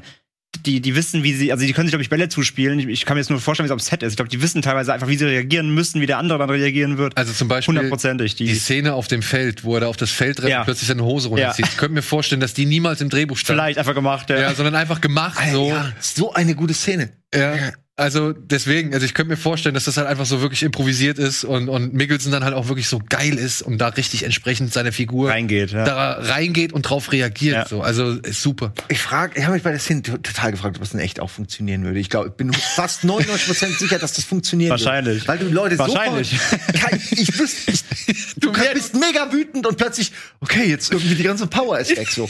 ähm, das finde ich super interessant. Ich möchte es nicht probieren, äh, aber ich glaube, Das, würde das klappen. lernt man ja in Selbstverteidigungskursen zum Beispiel. Ja. Ne? Dass du, wenn ich, wenn ich Leute, also wenn ein Aggressor vor dir steht, der dich irgendwie, der dir irgendwas tun will, sollst du ihn akustisch verwirren. Zum Beispiel frag ihn, äh, wie, wann kommt denn eigentlich der Bus oder wie viel Uhr ist es gerade? Wenn du Leute irgendwas mit irgendwas konfrontierst, womit sie gerade nicht rechnen in der Situation, dann, hören- dann, dann setzt bei denen halt kurz was aus. geil. Dann raucht Deswegen, aus den ich, Ohren und sie ich kann mir fallen schon um. vorstellen, dass das funktioniert, wenn du einfach jetzt irgendwo hingehst, keine Ahnung, du sollst festgenommen werden, ziehst die Hose runter. Wir testen das mal auf der Schanze. Ja. Festgenommen, Das will ich auch sagen. Also bei festgenommen ist es glaube ich egal, die nehmen jeden mit. Aber wenn du so, also du möchtest jemanden, der sich gerade so vor dir so selbst degradiert, den möchtest du halt dann eigentlich nicht mehr verletzen, glaube ich. Das ist so dieses, du merkst so, okay, ich bin äh, ohnehin viel mächtiger als dieses Wesen da, was da vor mir rumwurmt. Das Etwas. Also das ist so die, die Message, die ich da mitgenommen habe. Also ich wollte damit nicht, ne, ich, nicht, ich wollte damit nicht sagen, wenn du das machst, dann lässt er dich in Ruhe. Aber du hast dann so eine, so eine drei, vier Sekunden Schleife, wo kannst. der denkt, wo du entweder abhauen kannst oder den selber eine zimmern kannst. Halt, ne? okay. Ey, äh, jetzt, ich muss es leider mal fragen, liebe Regie, sind wir jetzt wirklich am Ende? Haben wir schon alles verballert, was wir irgendwie an Redezeit haben? Ja. Ja. Ich habe aber noch einen Film geguckt. Jetzt, aber können wir nicht noch irgendwie. Wir haben noch die Streaming-Tipps. Die wir schnell noch rein. Äh, haben wir nicht die Tage?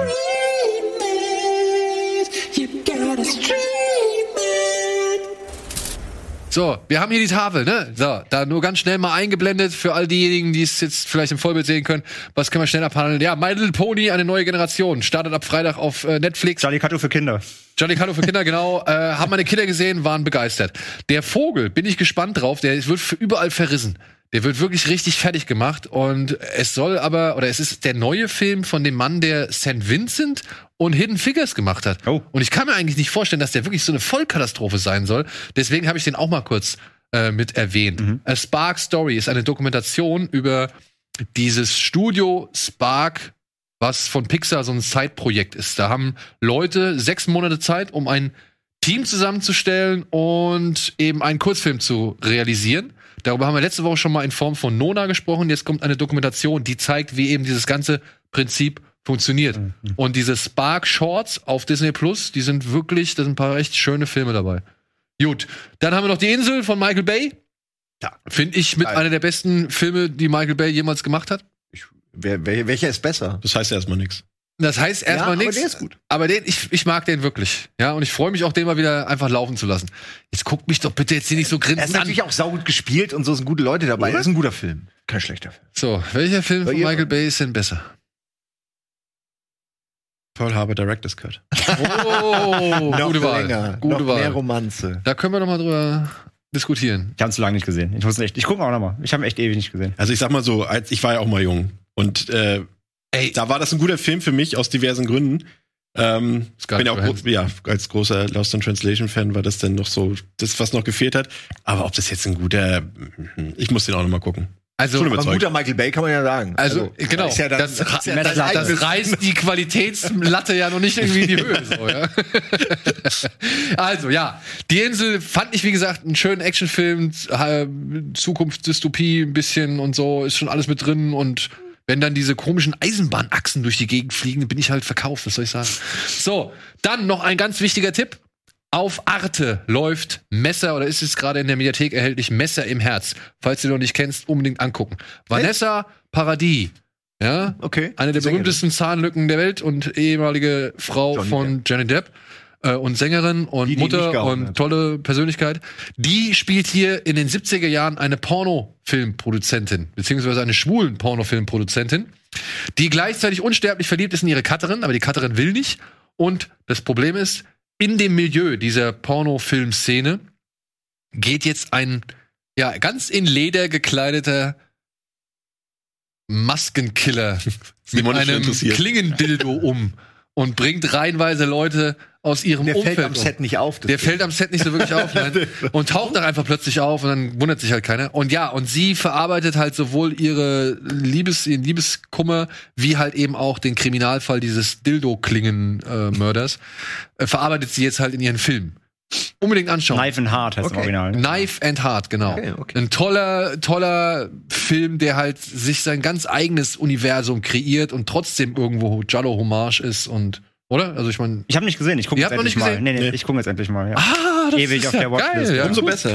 Umso besser, ja. Knife and Heart ab sofort in der Arte-Mediathek. Und dann bei Sky Documentaries ist ab dem 25.09. eine wundervolle Dokumentation erhältlich. You Cannot Kill David Arquette. Da geht es darum, dass der Schauspieler David Arquette mal irgendwann zum WCW, war das WCW? Ja. Mhm. Ja, zum WCW-Weltmeister gemacht worden ist im Wrestling. Also als, als- Promo-Aktion. Als Promo-Aktion für einen Film namens wie Ready to Rumble? Ready to Rumble. Ready Ja. to Rumble, genau. Und das fanden ziemlich viele Leute nicht so geil. Und äh, das hängt ihm aber noch Jahre später echt nach, obwohl er dann halt auch Scream gemacht hat und so weiter und eigentlich sich hätte sagen können, oh scheiß doch drauf. Aber nein, diese Schmach und diese Schande und dieser Ärger, der ihm da halt, äh, sag ich mal, Vor allem, weil er selber so ein Wrestling-Fan ist. Genau. Deswegen tut ihm das so weh. Genau, der, der ihm halt wirklich so schmerzt. Den versucht er jetzt noch mal aufzuarbeiten in Form dieser Dokumentation und diese Dokumentation zeigt, wie er sich jetzt noch mal von dem Hinterhof vom Backyard Wrestling über ja dem Straßenwrestling auf wo sind sie Tijuana oder so? Ja, er kämpft ja dann auf der Straße, Auf der ja. Kreuzung. auf der Kreuzung. Bei den Nacho Libres. Ja, genau. Ja. bis hin halt zu einem richtigen Wrestling-Event ja, hocharbeitet und nochmal versucht, einfach im Wrestling-Geschäft sich seine Sporen und sein, ja, seine Sporen zu verdienen und seinen Namen wieder ein bisschen reinzuwaschen. Und ich muss sagen, entweder ist David Arquette ein begnadeter Schauspieler und das Ganze ist ein riesengroßer Fake, der wirklich gut gemacht ist, oder er ist halt einfach ein verdammt, verdammt ja, hingebungsvoller Wrestling-Fan, der halt bis zum Äußersten geht und mit 50 Jahren noch mal so eine Tortur über sich ergehen lässt. Also faszinierendes kurz nach Ding. einem Herzanfall. Ein Jahr nach, einer, nach einem Herzanfall oder so hat Ja. er kurz vorher. Also es ist wirklich. Die Frau sagt ja in der, in der Doku auch einmal, seine Frau sagt ja immer so, ich habe Angst, dass er stirbt dieses Jahr. Ja. Und ja, aber wusst, hat, wusstet ihr, dass es, also er hat ja, wie gesagt, äh, du hast ja gesagt, Scream, er hat ja auch echt 150 Filme oder so gedreht, aber davon hat man vielleicht zwei gesehen. Er hat ja wirklich eine B-Movie-Karriere nachher schon hingelegt. So.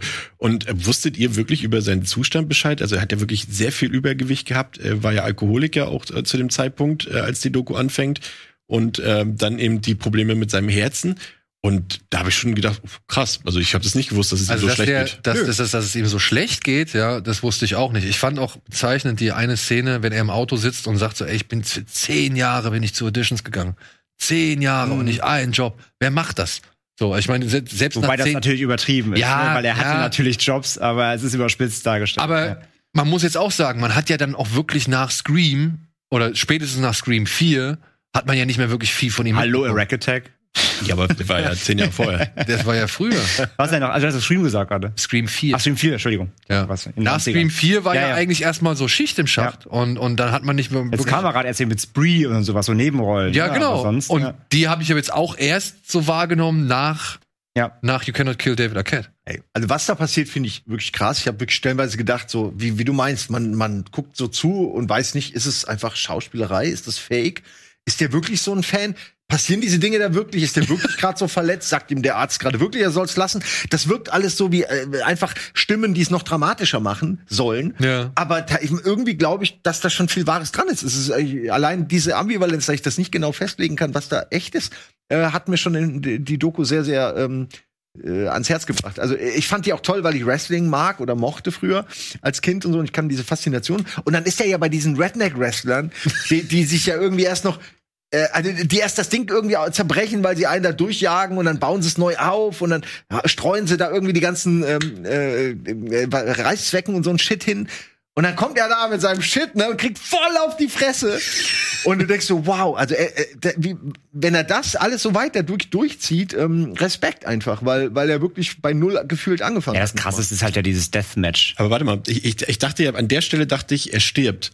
Wirklich, also im übertragenen Sinne, weil er so, so Ey, fertig gemacht wurde. Und dann habe ich André geschrieben und sagte so, sag mal, ich glaube, der stirbt hier gleich. Und dann sagt er, wo bist du im Film? Ich sag so, ja, im ersten Drittel. Nee, nee, warte mal ab. Warte mal ab. Weil dieses Deathmatch da, was der da macht, ne, gegen diesen, gegen, ich habe vergessen, wie der Typ heißt. Der ist ja so ein berüchtigter Typ halt Mr. da. Anderson. Hä? Mr. Anderson. Ja, dieses ist halt wirklich so ein berüchtigter Typ in der, in der, in der Branche halt eben.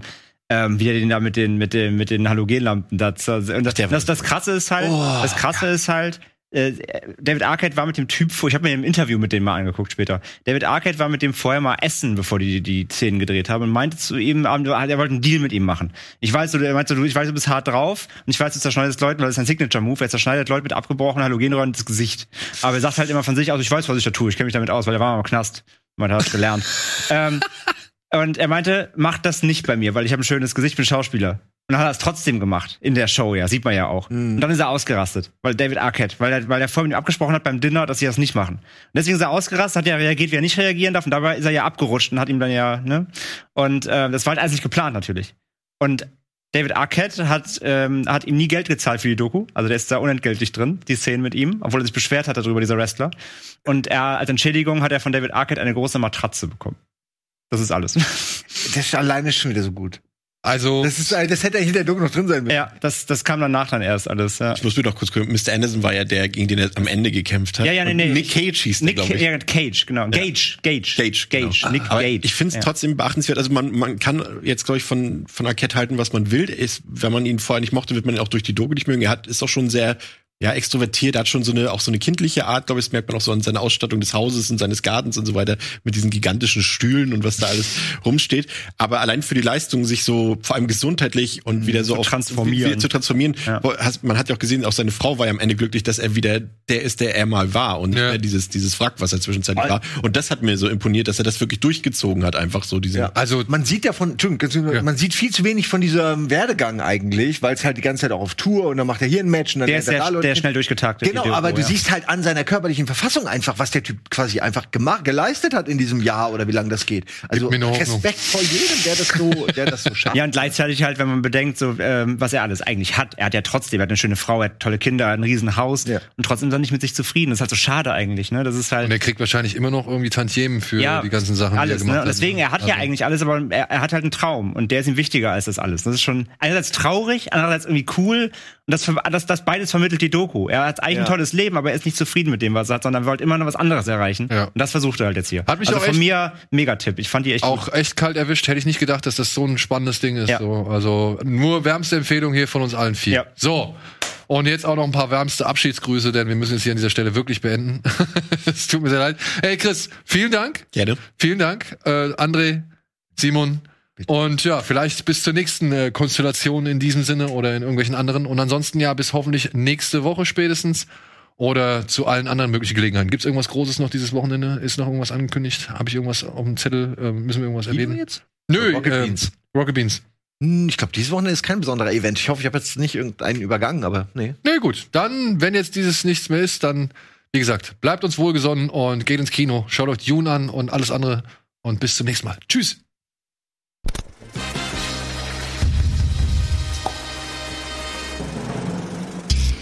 Diese Sendung kannst du als Video schauen und als Podcast hören. Mehr Infos unter rbtv.to/kinoplus.